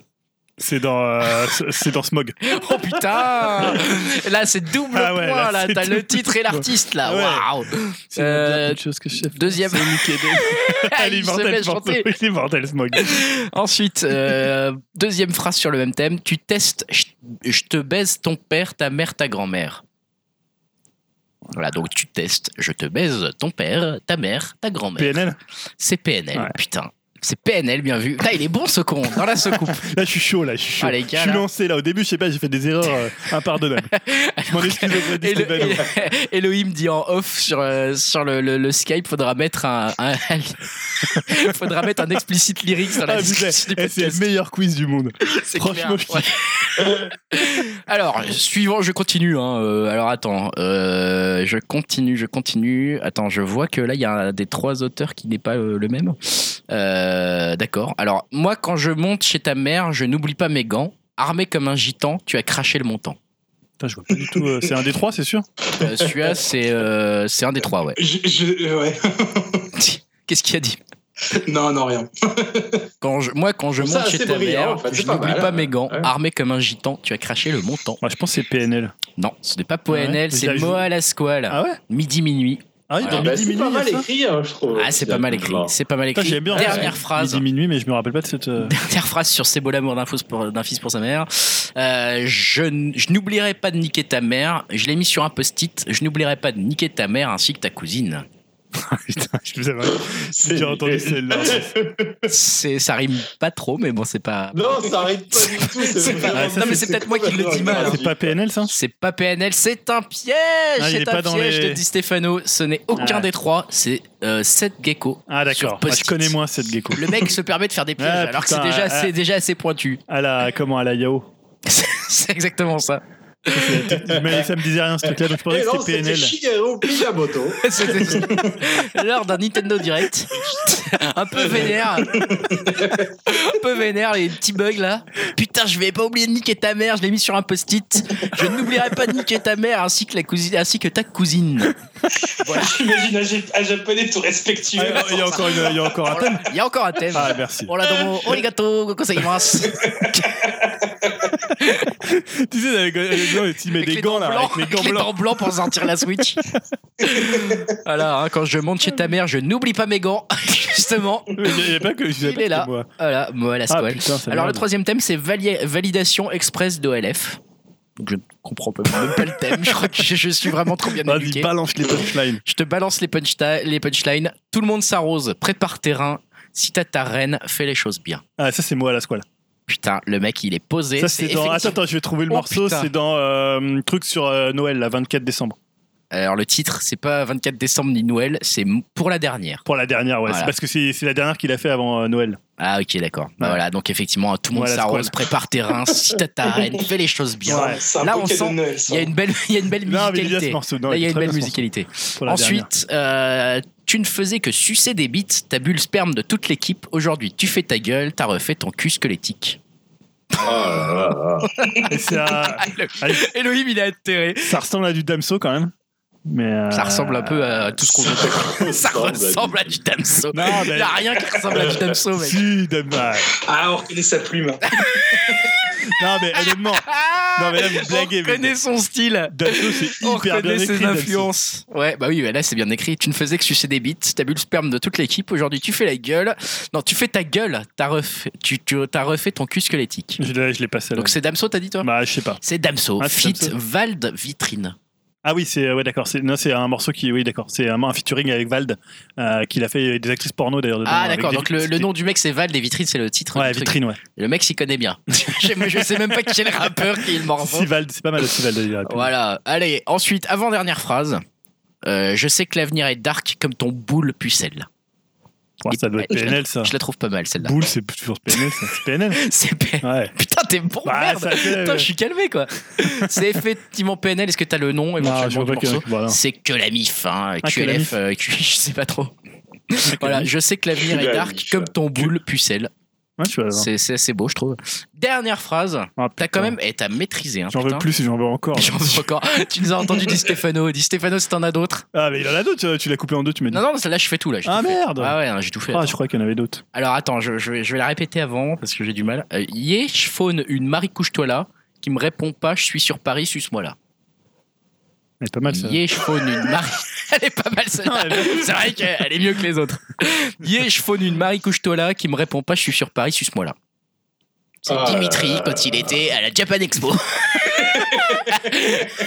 C'est un message Tinder. c'est génial. Yé, je Je la- une je la Marie connais pas, couche-toi là qui me répond pas, je suis sur Paris, suce-moi là. C'est très bien écrit, c'est donc PNL. Damso. Ah, c'est Damso Ouais. Damso au paradis. Ah, c'est au paradis Putain, ouais. C'est dans le dernier, je me Ouais, rappelle il faut que tu l'écoutes mieux, je crois qu'il faut que tu le réécoutes. Bah, je l'ai beaucoup écouté. Je crois qu'il faut que tu le réécoutes. Euh, Mais Julien, Ouais. pourquoi, pourquoi t'écoutes ça? Est-ce que c'est parce que musicalement c'est bien? Non, mais Damso, c'est mortel, Damso. J'en parlais tout à l'heure d'ailleurs. bah, c'est une écriture célinienne où surgissent des figures de style et une intensité dramatique comme le Ah, rap pas connu depuis tellement longtemps. j'ai- j'ai- Honnêtement, j'ai jamais, j'ai jamais entendu ou je crois pas. Mais c'est parce que musicalement c'est bien produit. Qu'est-ce qui te, qu'est-ce qui te botte Non, dessus, non, mais euh? là, il y a- là c'est quand même. Non, c'est pas que c'est sorti du contexte. C'est-à-dire que c'est des- c'est une phrase parmi à peu près. euh, Oui, oui, oui, euh, oui, oui. 250 Non, dans le morceau, bon, j'écouterai pour me faire une idée alors. Toi, quand tu dis ouais, euh, genre, je suis, euh, ce que je sais faire de mieux, euh, c'est baiser des mères. Après, ça, c'est le refrain, mais dans tout le, dans tout le morceau. C'est là où le vrai message est, quoi. C'est dans, le refrain, c'est dans le en plus. refrain. Ouais. Ce que je sais faire de mieux, c'est baiser des mères. Je pense que c'est là que le message passe le mieux. Écoute, il y avait une douzaine de phrases, j'ai l'impression que t'en as trouvé plus de 6. Ouais, ouais, mais je suis déçu, hein, franchement. Je vais te dire que te, on t'accorde la victoire. paradis, euh, Non, non, mais c'est beau. Et franchement, merci beaucoup. On peut, je pense Enfin, qu'on en, peut tout, en tout cas, moi, je pense à notre ami qui nous avait mis un message euh, qu'il écoutait le podcast euh, dans sa voiture avec ses enfants. Là, mon ami va vraiment Ah bah, les, les enfants là, ils ont un flingue, euh, ils sont en train de pisser sur des flics. Ah, euh, c'est affreux là, c'est, c'est- ils sont en tôle les enfants là. Non mais écoute, franchement merci à Di Stefano parce qu'il Ah a préparé ça. Non seulement ça a fait plaisir à Julien, Ah bah, mais ça a fait carrément, plaisir euh, à moi je également. m'en veux de certains que j'ai pas trouvé. Il y en a que j'aurais pas trouvé parce que. C'était drôle et en plus PNL, c'est plus dur parce il y a que. passé du temps ce salaud. hein. Il a dû Je- écouter je, toutes je ses pense bouses. qu'il a, je pense qu'il a souffert. Hein. Ah, je Franchement, pense, j'en suis respect. sûr, j'en suis sûr. Ah, mais il est aime pas, le, il aime pas moi, PNL et. Ah non, il euh, aime rien de tout ça. Ah, il, il- il fait tous les concerts quasiment avec moi. euh, c'est plus un métalleux. Je fais pas les concerts non plus, mais. Bon, enfin voilà. Euh, écoute, merci pour ça encore vraiment, Di Stefano. C'était très cool.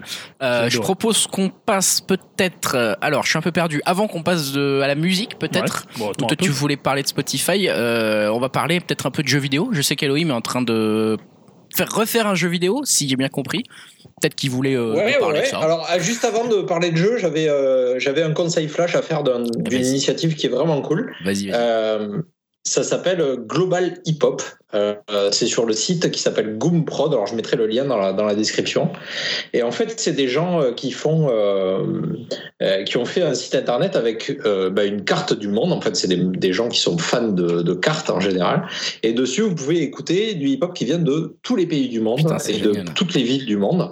Et euh, vous cliquez en fait sur une ville, un endroit par exemple, et puis on va vous donner euh, le, reste de le qu'il y a sur le continent, par exemple, le reste qu'il y a dans le pays. Et je trouve ça super intéressant comme initiative et ça fait découvrir du hip-hop de toutes les langues. Euh, et voilà, c'est vraiment très cool. C'est fait par euh, Jules Grandin et Clara De Alberto, euh, qui euh, qui bossent respectivement, je crois, aux Échos et euh, et je sais plus où bosse Clara, mais euh, qui sont spécialisés dans la cartographie.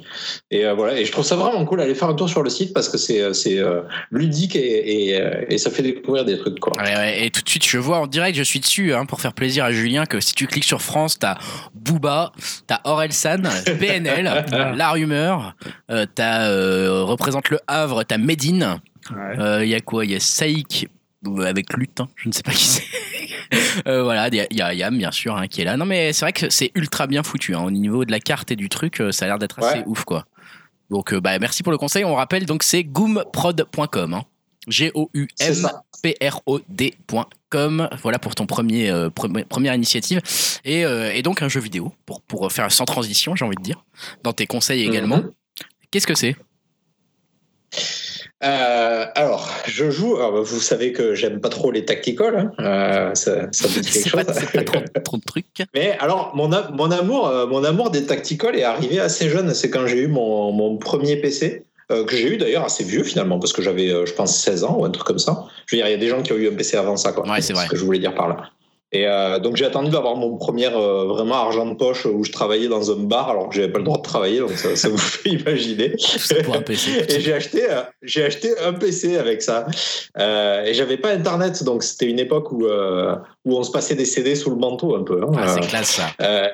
Ouais. et donc, euh, j'avais beaucoup de MP3 et tout ça.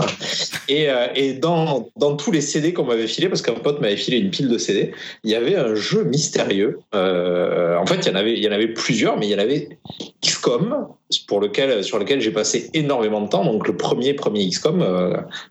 et il y avait Jagged Alliance. Donc, c'est un jeu euh, dont la boîte, alors je, crois d'ailleurs que ça devait être la boîte originale euh, avec des gros bidasses dessus, qui avait pas l'air drôle du tout quoi. Ça avait l'air d'être vraiment un truc qui se prenait au sérieux. Euh, mais ne sachant pas à quoi m'attendre, j'ai lancé le jeu après une installation assez facile hein, à l'époque. Et le jeu s'avère être beaucoup, enfin vraiment rempli d'humour, avec un ton euh, réaliste, mais en même temps euh, qui part dans la SF au, au milieu du, du, du, du jeu lui-même. Et, euh, et voilà, c'est un des jeux les plus surprenants et les plus légendaires des gens qui jouent au tactical. Je pense que c'est vraiment un des- une des références. Et euh, le jeu m'a été offert par le Yule, que vous connaissez, hein, qui, a parti- qui a participé à Upcast il n'y a pas longtemps. Et donc, il m'a réoffert la version Gold qui est sur Steam aujourd'hui et sur GOG sans doute. Ouais. Et, euh, et donc c'était super sympa, un cadeau de Noël, parce qu'il savait que j'étais fan du jeu et que j'avais pas joué depuis longtemps. Et, euh, et donc je me suis replongé là-dedans. Alors j'ai mis du temps avant de m'y replonger parce qu'il m'a offert ça il y a plus de trois ans, je pense. Et euh, j'ai essayé de le relancer, puis j'ai abandonné. Enfin, c'est quand même assez, euh, assez obscur et, et terne hein, quand on s'y remet. Euh. C'est une vue de dessus, euh, ça ressemble beaucoup au premier Fallout pour ceux qui l'ont qui l'ont vu. Donc c'est une vue isométrique, ça ressemble un peu au premier tableau si on veut euh, situer pour certains. Euh, et euh, on a une espèce de tableau de bord où on voit la carte générale. Et il y a une espèce de, comment dire, comme un vieil ordinateur où euh, dedans on peut recruter des, euh, euh, des mercenaires, on peut acheter des armes, on peut lire ses mails et, aller voir où sont, où en sont les contrats. Et donc on est plongé dans la jungle équatorienne ou dans un espèce de pays imaginaire d'Amérique du Sud qui est assagi par un dictateur local. Et nous on doit être là pour reprendre le, pouvoir, aider en fait le, le peuple à reprendre le pouvoir en fait. Et ce jeu est, complètement dingue. Alors, euh, j'ai, je, me, je suis content de retrouver un jeu 20 ans après et de pas être déçu. Parce que généralement, euh, vous savez, on peut avoir un peu, euh, on peut garder un souvenir euh, bien meilleur que ce qu'il est aujourd'hui, et puis ça peut un peu mal tenir la distance, ou on peut voir un peu mieux les défauts de, les défauts du gameplay. Et là, bah, c'est pas du tout le coup. Alors, ça, a- ça a mis euh, vraiment du temps à ce que je replonge dedans, parce que c'est un peu rude quand même. Mais ça se joue très bien. J'ai téléchargé juste un petit add-on qui permet d'augmenter la résolution, parce que sinon c'était réservé à, euh, je crois, du 320 par 640, Putain. quelque chose de, de quelque chose assez Ah, pas, quoi, hein, ouais. ouais. Et, et surtout à savoir que bon, c'est des petits caractères, euh, il y a un peu de lecture, et puis il y a des tout petits personnages avec des tout petits détails partout. Donc euh, voilà, c'est pas un truc sur lequel on peut jouer sur un téléphone, quoi, hein, clairement. Et euh, donc avec un petit, euh, un petit add-on dont je donnerai la, la référence si ça intéresse des gens, j'ai augmenté la résolution. Et ça, ça se joue bien, c'est pas, c'est pas dégueulasse, hein. ça ressemble un peu à une maquette. Vous savez, où on voit des petits Ah, personnages et tout un peu de côté, là, en isométrique. C'est pas c'est pas magnifique, c'est pas comme Commando par exemple. Si on relançait un vieux Commando, c'est beaucoup plus joli que ça. Euh, là, Jagged Alliance, c'est un peu plus vieux quand même. hein. C'est une plus petite équipe qui a fait ça, mais euh, ça se joue très bien. Voilà, si on, ça pique pas trop trop les yeux. Et alors, ce qui est fou, c'est la, c'est que c'est pas juste un tactical, c'est qu'il y a aussi un gros aspect jeu de rôle qui est très organique. C'est-à-dire que on débarque dans ce- cette zone du pays et puis on euh, on peut choisir d'aller où on veut. Vraiment sur la carte, c'est comme un, open world, sauf qu'on se déplace euh, euh, par petites par cases. Enfin, je sais pas comment dire. On peut accélérer le temps et puis les personnages vont se déplacer d'une case à l'autre sur la carte générale. Et là, on va être soit attaqué, euh, soit passé, euh, euh, sans être vu si on arrive la nuit. Et tous les paramètres sont pris en compte. C'est-à-dire que si on arrive la nuit, euh, bah, la visibilité est vraiment pourrie, euh, mais on peut avoir, on peut acheter euh, des lunettes nocturnes ou les trouver par terre. Euh, on peut avoir un personnage avec des tout petits pistolets et, euh, et, un- couteau au début, et puis vers la fin, on commence à avoir des lance-grenades et des trucs comme ça. Mais tout se fait de manière organique, c'est-à-dire qu'on peut tout commander sur Internet et se faire livrer dans l'aéroport du coin, où on peut euh, euh, trouver sur place, on peut scavenger euh, partout où on passe. Euh, on peut entraîner des milices quand on a libéré un village. On peut, euh, enfin, c'est vraiment, c'est incroyable les possibilités et tout ce à quoi ils ont, ils ont pensé dans le jeu. Donc euh, voilà, si ça intéresse des gens d'avoir ce, s'ils n'ont pas peur d'avoir ce genre de, de vieux jeu, euh, ben, je vais offrir une, euh, au premier qui se manifeste, je vais offrir une clé Steam à qui veut ou une clé GOG selon combien, comme ça l'intéresse. Et euh, vraiment, ça me ferait plaisir de faire découvrir ce genre de jeu un peu oublié. Quel homme. Beau gosse. Ah J'ai- oui, j'ai à- envie de dire beau gosse. Vous faisiez, euh, vous faisiez gagner, je crois, des, euh, des amiibo. Donc Ouais. pourquoi pas des Ah ouais. clés Steam Ah ouais, non, Même des clés Steam, on avait fait gagner une fois pour le Ouais. jeu avec les catapultes là, non? Ouais, ouais, j'ai Bessiège. Ouais, ouais, ah non, mais Mais je me gosse. suis dit, j'ai envie de refaire découvrir ce genre de truc à quelqu'un qui C'est une bonne un idée. C'est une bonne idée. C'est vrai que ça ça- demande de la motivation. Puis c'est un risque Et, que tu as euh, pris d'aller vers un de ces jeux qu'on a adoré quand, quand on était jeune. Euh, Je sais que on a souvent des mauvaises surprises quand on fait ce genre de- d'essai de replonger Ouais. dans un de nos jeux d'enfance. quoi. C'est cool que ça ait payé pour toi. Donc euh, c'est que le jeu Ouais, un tient, la peur, durée, ouais, quand même, hein, parce que putain. Alors, je donnerai un peu les références. C'est pas très compliqué à mettre en place la donne. Tout ça s'installe bien et finalement, même sur un PC Windows 10, ça tourne. Euh, ça peut tourner sur même un vieux portable. Quelqu'un qui a un portable pourri du bureau, euh, il peut le, faire tourner dessus. Par contre, je conseille d'avoir une vraie souris parce que le trackpad, à mon avis, c'est pas, pas génial. Euh, mais à part ça, ça se joue bien. Ça se joue en petite session ou en longue session. C'est pas chiant, c'est pas compliqué. C'est un peu, euh, il faut se faire à l'interface parce que c'est, ça paraît euh, beaucoup de choses et il n'y a pas de tutoriel, quoi. Enfin, peu. Mais, euh, mais ça se joue bien. Mais franchement, j'avais tout oublié du jeu hein, puisque je l'avais pas relancé depuis plus de 20 ans et euh, c'est pas, c'est pas complexe, quoi. C'est juste vraiment vaste en fait. C'est euh, la liberté qui est donnée aux joueurs. euh, C'est un truc qui existe dans très très peu de jeux, je trouve. Ouais, Et ça, je trouve ça assez ouais, surtout il y a 20 ans comme ça, c'est cool quoi.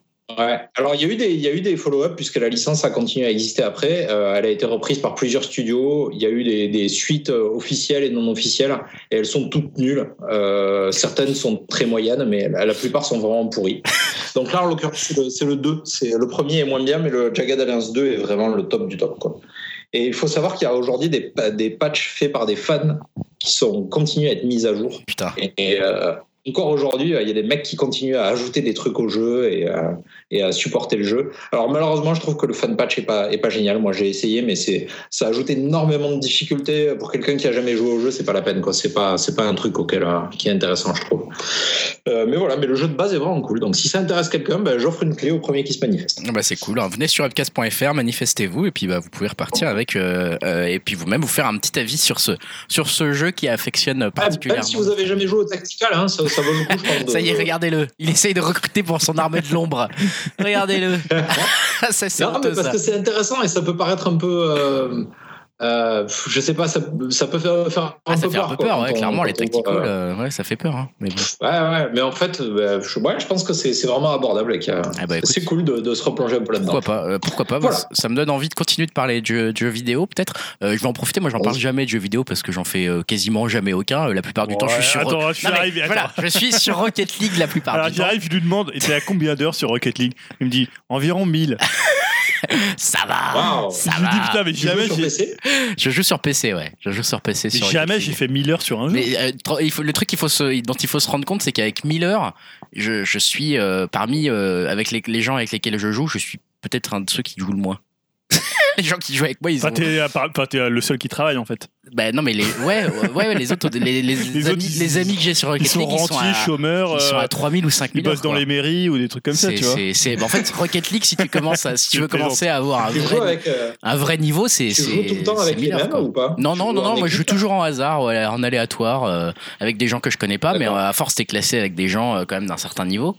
Et euh, honnêtement, euh, bah, à chaque fois après, je les demande en ami, etc. Tu, tu, tu, tu passes avec des mecs qui, ouais, qui, c'est presque un minimum d'avoir 3000 heures si tu veux atteindre un très, bon- très bon niveau, quoi. À quand l'e-sport pour toi hein Ah mais là loin. En plus c'est ça le pire, c'est quand je vois le niveau des mecs qui sont en e-sport là-dessus, il est, il est- Ah ouais. suis encore super super loin. C'est un jeu qui a une profondeur de, de jeu, de gameplay qui est assez hallucinante. Donc voilà, bon ça c'est pas Rocket League dont je voulais parler. C'est que pour une fois j'ai lâché un petit peu Rocket League justement et euh, je me suis en fait euh, acheté euh, Steep euh, parce que Ah oui. euh, ouais Elohim en avait parlé il y a, il y a longtemps et t'avais acheté ça sur sur Steam au moment où c'était sorti Elohim si je me souviens bien et, euh, et Ouais, en ouais. fait c'était les soldes Steam euh, les soldes d'été Steam il y a pas longtemps et il était à 9 euros quoi. Donc euh, je me suis dit c'est pas possible le jeu euh, le jeu vaut le coup je me souviens que tu avais été quand même assez enthousiaste sur sur ce jeu là qui avait pas non plus un, très gros succès commercial j'ai l'impression. Donc je me suis un peu jeté dessus pour 9 euros vraiment.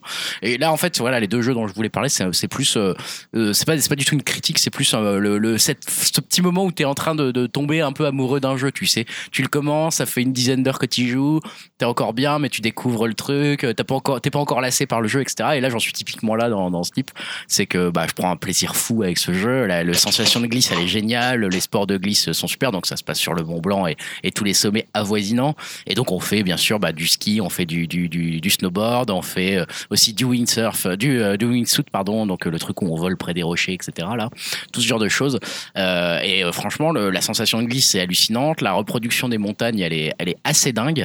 Et la liberté pareil de se balader n'importe où dans la montagne avec euh, avec les skis ou avec ton, ton, snowboard elle est elle est bah, elle est totale en fait. Et euh, je sais pas c'est hyper bien rendu la qualité graphique est complètement dingue. Donc je joue sur mon PC qui est euh, quand même plutôt une bonne carte graphique et qui est quand même un, plutôt un bon PC mais je, reste régulièrement surpris par la possibilité du jeu les capacités graphiques du jeu et la sensation que ça peut te donner d'être vraiment au sport d'hiver quoi. Vraiment c'est assez hallucinant.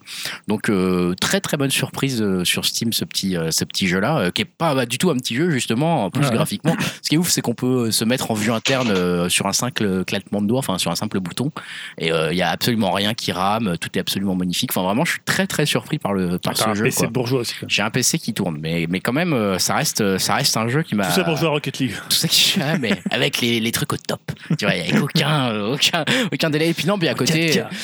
exactement Euh, à côté de ça je me suis aussi acheté euh, Mario contre les lapins crétins dont Elohim aussi avait parlé Ouais. Un tactical, tu y viens, tu rejoins l'armée de l'ombre. ça y est je rejoins l'armée de l'ombre je vais mettre un, Ah je vais mettre un code sur upcast.fr pour gagner la d'alliance et, euh, et non mais non mais en fait voilà je l'ai acheté un peu comme ça euh, je crois qu'il était en solde justement au moment où je l'ai pris aussi Euh, Nintendo fait pas souvent des soldes et là il avait Bah là, il y c'est avait Ubi, une- donc t'as plus de chance voilà, il y, y avait une réduction de je crois 30% ce jour-là sur le truc. Euh, Enfin, voilà. Nintendo, t'aurais Ah, 3 parce 0 qu'il y a le DLC qui est sorti en Ouais. fait. Ouais, exactement. pour ça, C'était ouais. pour la sortie du DLC et du coup, je me suis dit, bah, je l'achète, on va voir quand même euh, ce que ça donne. Voilà, encore une fois, je, je- j'en suis au tout début, donc c'est pas du tout un retour critique, c'est plutôt un retour de type, euh, ah, c'est vraiment sympa ce C'est jeu, cool. quelle bonne découverte. Et en fait, vraiment, c'est ça, quoi. C'est, j'y ai joué aussi avec ma fille. euh, c'est, c'est, on s'éclate, quoi. L'ambiance, c'est vraiment légère, on se prend pas la tête, c'est pas stressant, elle a pas peur de pas réussir un niveau, parce qu'au pire, bah, on se marre parce qu'il y a un lapin crétin qui a fait une connerie. Et euh, franchement, par contre, quand on commence à vraiment vouloir essayer de passer des niveaux, moi, je suis un peu plus loin qu'elle quand même pour le coup. Et quand on commence à vouloir passer des niveaux un peu plus avancés, on se retrouve vraiment à dire, ok, attends, il faut que je, il faut que je, j'essaye de penser euh, trois coups avant euh, ce qui va se passer.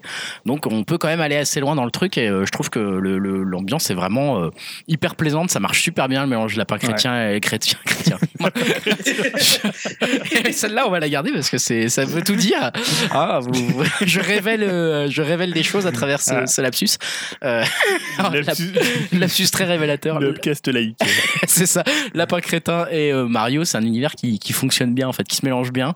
Et franchement, euh, très très bonne surprise. Donc, euh, s'il est encore le jeu, je sais pas trop, mais en tout cas, euh, je vous conseille d'essayer et pourquoi pas même d'acheter directement le DLC euh, direct si, si c'est le genre de jeu auquel voilà peut-être qu'il peut vous plaire. Ah, le, ah, le DLC, je l'ai pas encore pris parce que pour l'instant, c'est mon fils qui joue, au- qui joue au lapin crétin. Là, il, s'est- il a kidnappé la console Ah ouais. et euh, je, vous jure que je l'ai pas poussé. C'est lui qui l'a fait. Ah ouais, c'est ça, ouais. Euh, et en ce moment, il s'éclate dessus, surtout qu'il y a un mode, un mode facile en fait. Donc, euh, pas.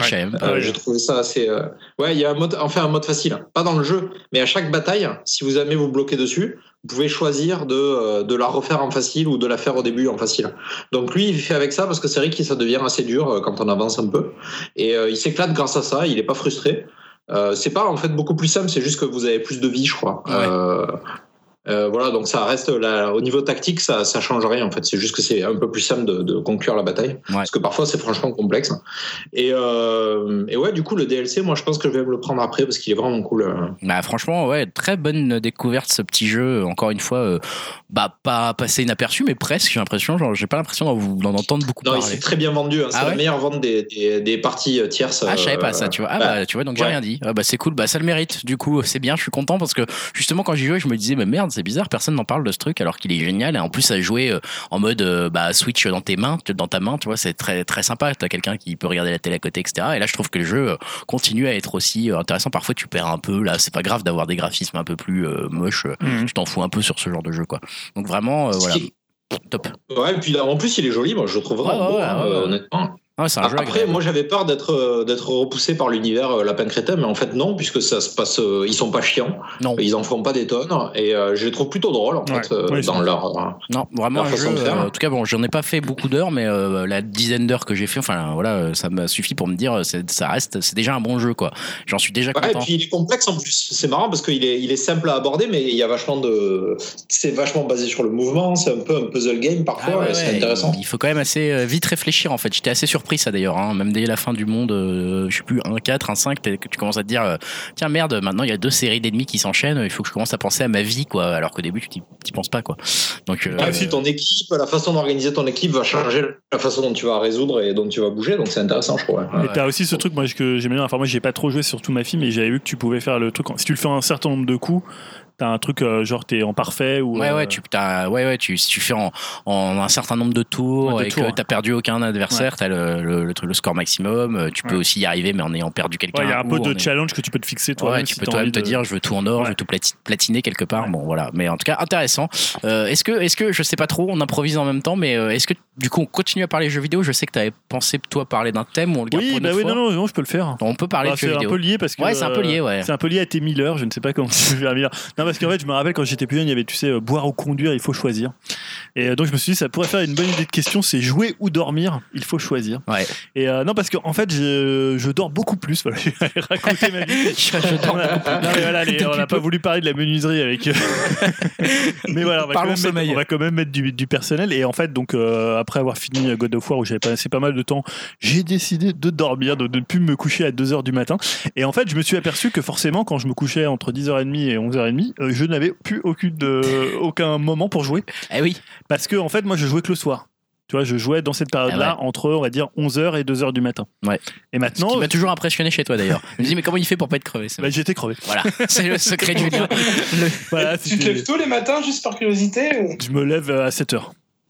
Oh la vache. Ouais, quand donc, Voilà, des fois je me couchais Respect, 2h, 2h30, donc je dormais 5h, donc je peux te dire que voilà, j'étais Respect, respect. Et euh, donc voilà, j'ai un peu arrêté ça, je sais pas ce que, pour quelle raison, mais c'est, euh, voilà, pas sans raconter ma vie, mais c'est un peut-être, je sais pas, l'approche des 40 ans, ou ce genre de choses, ou vague, tout euh, simplement la fatigue. Et ouais. Et en fait, maintenant, bah, j'ai plus le temps de jouer. Alors, je compte pas les moments où je joue avec ma fille, parce que finalement, donc là, en fait, en, on va dire juillet, enfin juin-juillet, j'ai joué à deux jeux. J'ai joué à Mar- euh, Mario Tennis, Aces, mais j'ai joué peut-être, tu vois, je sais pas, euh, deux heures, Parce que j'ai surtout joué avec ma fille, où je l'ai regardé jouer, et j'ai joué un peu à Hollow Knight, qui est très bien d'ailleurs, mais j'ai dû y jouer, je sais pas, 6-7 heures. Ce qui est rien pour Ce toi. qui faisait euh, 6-7 heures, c'est ce que je jouais en 3 jours. Et là, c'était en un mois et 10 jours, tu vois, Ah en- ouais. en, ju- en juillet. Je te reconnais plus là. Et en fait, et je me dis, mais comment font les gens? C'est-à-dire que, alors, ok, quand t'as pas, euh, je sais pas, t'as pas de, t'es avec personne, ou je t'as pas de famille, ou non, mais voilà, ça, ça peut arriver, ou t'es célibataire, tu Ah ouais. euh, T'as un peu plus de temps, ouais. quand est-ce que tu joues? Le seul moment où j'ai pu jouer, j'ai pu beaucoup jouer à l'honnête, c'est quand j'ai été malade. Ah, voilà, j'étais bon content. j'ai été malade, j'ai été chez le médecin et tout, j'ai fait mon arrêt de travail, je suis rentré chez moi et j'ai pu jouer pendant 2h30, 3h à Hollow Knight, j'étais content. Mais maintenant, les autres, euh, voilà, je, enfin, je, j'ai plus de temps. Donc, je me suis demandé comment font les gens. Eh ben, c'est une bonne question. Donc c'est un peu une question que je pose, tu vois, c'est un peu, je lance un débat. Alors je sais pas, ici c'est peut-être un peu différent parce qu'on a des, finalement, vies assez, euh, parfois proches, parfois différentes, euh, Ouais. ça dépend. Mais alors je sais pas, vous, comment vous faites pour jouer? Est-ce que vous... Parce que moi je joue jamais quand, par exemple, je sais pas, euh, je joue pas quand euh, ma femme est à côté, par exemple. Ouais. Tu vois, je, je vais pas me dire, tiens, je me mets à jouer à God of War. Et alors il y a des jeux que je peux pas faire avec ma fille. Ouais. Mais euh, tu vois, quand quelqu'un est à côté de moi, j'ai pas forcément envie de jouer, tu vois. Bah, c'est un vrai, c'est une vraie question. Hein. En vrai, euh, c'est un, un vrai problème. Bah ouais. Jouer aux jeux vidéo, parfois, c'est choisir euh, de faire une activité et de pas de faire une autre du coup. Et du coup. Ouais, mais tu vois, par exemple, le euh, cinéma ou écouter la musique, tu veux plus facilement le partager oui, avec quelqu'un non, mais c'est pour ça que je dis ça. En fait, c'est tu peux choisir, voilà, de, de dire, bah là, je vais, il faut que je me trouve un moment Ouais. quelque part pour jouer aux jeux vidéo. Alors moi, j'ai la chance de travailler de chez moi, donc Ouais. euh, je suis indépendant, je travaille à mon rythme, comme je veux, aux horaires que je veux. Ce qui fait que moi, souvent, par exemple, quand je fais une pause déjeuner d'une heure, bah en fait, je déjeune en 10 minutes et puis pendant 50 minutes, je joue quoi. Ouais. Donc ça, c'est les genres de trucs que je peux faire. Euh, Ou alors, euh, ce qui m'arrive aussi, c'est, euh, bah effectivement, le soir, si je reste ici et que je garde mes enfants, par exemple, bah en fait, je regarde pas la télé, il y a rien qui m'intéresse à Mm. la télé, donc bah je me mets à jouer une fois qu'ils sont couchés à 21h et puis j'éteins à 1h du mat quoi. Non mais avant effectivement c'est un vrai moment où tu te dis bah Ouais, il y a une réflexion qui se fait de dire mais comme finalement tu, tu Ouais. pourrais te dire lire un livre, tu vois. Euh, parce que lire un livre c'est difficile de lire à deux par exemple, ou Ouais, de mais partager. tu peux lire dans le métro, par exemple. Toi, moi, j'emmène pas de Tu console. peux lire non. dans le métro. T'as la euh, Switch, je vois- me vois pas emmener la Switch. Switch, tu peux la prendre à côté Ouais. de quelqu'un qui regarde la, télé, mais bon, tu vois, c'est déjà un peu particulier. Mais c'est vrai que c'est une vraie, euh, c'est une, une vraie question de savoir quand est-ce qu'on peut jouer, à quel moment on peut jouer Ouais. et comment on peut y passer du temps. Et moi, Rocket League, j'ai beau avoir 1000 heures, en fait, c'est 1000 heures euh, gagnées 5 minutes par 5 minutes, quoi. Ouais, c'est sur longtemps. ah ouais, ouais, c'est sur Ouais, le longtemps. jeu est sorti depuis. Je l'ai acheté à la sortie et vraiment, il y a eu parfois où j'y ai passé euh, deux heures d'affilée, trois heures d'affilée, quatre heures d'affilée quand voilà, quand j'ai une soirée de libre ou que j'ai rien à faire et puis voilà. Mais en fait, en vrai, c'est beaucoup gagné ouais par des, sé- des sessions d'un quart d'heure quoi. Donc ça, c'est moi un peu ma seule stratégie. Mais euh, tu vois, la question euh, que tu poses, je la trouve très pertinente parce que euh, je savais que toi, tu jouais beaucoup sur euh, sur le ton, ton sommeil, on va dire, si tu reniais sur ton sommeil. Ouais. Moi, je j'arrive pas trop à renier sur mon sommeil pour jouer. Ah, bah après, j'y Euh, arrivais plus. hein. voilà. euh, non, mais concrètement, moi, je savais que tu faisais ça. Moi, je me disais, mais comment il fait, comment il fait, parce que moi, je suis juste fatigué. Et, et concrètement, moi, c'est pour ça aussi qu'il y a plein de jeux vidéo que j'ai arrêté de faire. C'est Ouais. pas parce que j'aime plus les jeux vidéo, c'est parce qu'en fait, ma vie a décidé pour moi de me dire à un moment, genre, bah, t'as plus le temps, donc tu fais des choix. Et par exemple, bah, tu vas pas faire tel machin, tu vas pas faire le- le- les- les jeux sur lesquels toi t'as passé 300 heures Ouais. euh, à l'époque, etc. Bah, moi, je me disais, bah, j'ai envie de le faire. Julien, il en parle bien, il le vend bien, il a l'air d'avoir des étoiles dans les yeux quand il en parle. Bah ouais, mais je vais pas le faire en fait, parce que j'aurais jamais 300 heures à consacrer à Des ça. étoiles dans les yeux fatigués. Ouais, exactement, dans les, des étoiles dans les yeux fermés. Et alors, toi, Elohim, euh, quand, est-ce que tu fais toutes tes tacticals? Euh, bah alors dé- déjà moi je pense qu'on a la- on a ce même problème pour un peu tout c'est-à-dire c'est pas que les jeux euh, mais c'est aussi euh, les séries les films enfin tout ce qui est culturel et qui prend du temps euh, je veux dire autant écouter de la musique tu peux le faire en travaillant pour ceux qui ont la chance de pouvoir euh, avoir ce type de boulot qui leur permet ça mais euh, tout ce qui demande une attention euh, focalisée sur un truc euh, bah, les films de Steven Seagal euh, je peux jouer en même temps ça va tu vois mais euh, Mais euh, voilà, sinon c'est limité. Donc, euh, ben, que ce soit pour le jeu ou pour en général ma consommation de médias, euh, c'est vrai que moi en général dans ma vie j'ai un peu, j'ai trois journées quoi. C'est-à-dire j'ai vraiment ma journée de boulot, euh, ma journée que je passe un peu avec mon fils et ma femme à la maison où on bouffe. Je fais beaucoup à bouffer aussi. euh, Je fais de la menuiserie comme vous le savez. voilà. Ah, Ah, comment Et après, il y a tease. le. Ouais, après, il y a le reste, le reste de la journée, il y a les heures où je suis tout seul, quoi. C'est-à-dire après, après 10h, 11h, ben, je suis tout seul et euh, ben, soit je vais jouer au PC euh, en haut, soit je joue à la Switch en m'attendant une série pas bien ou un film pas bien, ça arrive aussi. euh, euh, J'écoute un podcast en jouant au PC aussi, ça arrive que je fasse ça. Mais c'est vrai que c'est parce que j'ai la chance de pouvoir me coucher tard, quoi. J'ai j'ai pas de problème avec le sommeil. Alors, pour ça, je pense que j'ai aussi une, une théorie, mais ça s'applique pas à tout le monde. Je suis pas, je suis pas fou quand même, mais je pense que quand tu, quand arrives à avoir un rythme et que tu le gardes, c'est plus simple de dormir beaucoup moins, quoi. Ouais. Mais euh, tout le monde, c'est pas abordable pour tout le monde, c'est sûr. Mais ce que je veux dire, c'est que euh, moi, si tu me fais dormir 8 heures par, euh, par, par nuit, je vais avoir besoin de 8 heures par nuit. Ouais. Mais comme ça fait longtemps que je suis à 4-5 heures, bah, ça va, quoi. J'ai pas besoin de plus, en fait. Le mec, c'est la même technique que les navigateurs, tu sais, qui font les tours du monde en solitaire, mais pour, mais pour les jeux vidéo, quoi. c'est génial. Non, mais en plus, je me force pas. hein. C'est juste que si je vais au lito, ben, je, je me, je me m'endors pas, en fait, quoi. Tu Ouais. vois, donc, euh, ben, je reste plus tard et puis euh, je m'impose deux heures, en fait. Je m'impose à aller me coucher à deux heures, sinon, je j'arrive pas à me coucher avant, quoi. Voilà. Je pourrais, hein, très honnêtement, si j'allais au, au lit à minuit, euh, je pense que je pourrais dormir à minuit, quoi. Mais, euh, mais tu me fourres- te feras jamais au lit avant, quoi, c'est sûr. Ouais. Euh, et donc, ouais, ben, j'en profite, quoi. J'en profite de pas avoir besoin de plus pour, pour pouvoir faire ça.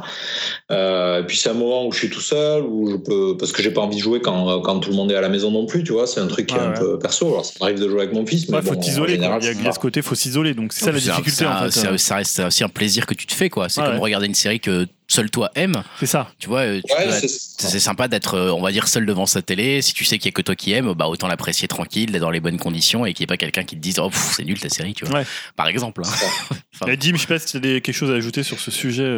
Euh. Ouais, non, bah moi par contre, euh, bah, contrairement à vous, euh, moi j'ai besoin de mes heures de sommeil. Hein. Moi, si j'ai pas, euh, si j'ai pas mes 7-8 heures, euh, ça va pas. La beauty sleep. Mais bon, euh, j'ai la chance de prendre ma PS4 avec moi au bureau, quoi, donc ça, ça va. Non, je rigole.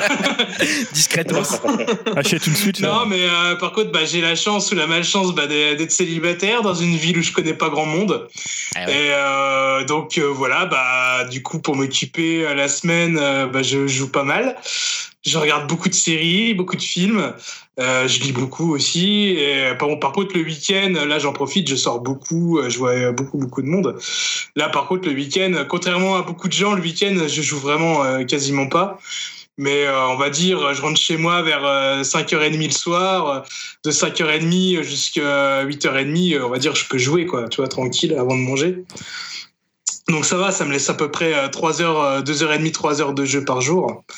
Je suis plutôt, euh, je suis Ouais, plutôt ce à l'aise là-dessus. Ce qui est raisonnable, ouais. Je pense qu'il y a de quoi faire quand même, de, de quoi consommer, on va dire, des- du jeu vidéo ou d'autres médias ou d'autres types de culture en 2h30, 3h. Mais c'est vrai que la question se pose parfois. hein. C'est vrai que c'est pas forcément facile. Bah oui, j'ai l'impression que maintenant les, les seules réponses c'est soit tu dors pas, soit tu es célibataire en fait Bah ouais. pour jouer. Bah en même temps, c'est un peu, c'est un peu ça parce que quand t'as- moi, tu vois, quand j'ai les enfants, tu dois leur faire à manger, Ah des ouais. trucs comme ça. Tu, tu peux pas trop te permettre justement d'utiliser les heures, entre, on va dire entre 5h30, 6h et, Ouais. et 20h. Bah Bah, oui. En fait, tu t'es à t'occuper d'eux, tu, Ouais, ouais. tu leur fais à manger, etc. Ah, c'est compliqué de jouer quand t'as des enfants à côté, à part si tu joues avec eux. À partir du moment effectivement où tu as ce genre de truc qui entre en considération, euh, il y a une stratégie qui doit se mettre en place qui est soit, soit une stratégie de l'abandon du jeu vidéo et de, donc de privilégier des jeux qui se font en 5 minutes, 10 minutes, un quart d'heure, type Rocket League ou. Hearthstone, ou, et puis d'arrêter les jeux où tu sais qu'il va falloir suivre un truc pendant... euh, tu vois, j'ai beau avoir adoré par exemple Zelda Breath of the Wild, ça a été un jeu pour moi qui a été compliqué à jouer parce que bah euh, tu t'arrêtes pas toutes les 5 minutes quoi. Ouais. C'était un peu Mhm. obligé quelque Ben- part de jouer une heure ou deux. Donc encore une fois, bon ça va, il restait euh,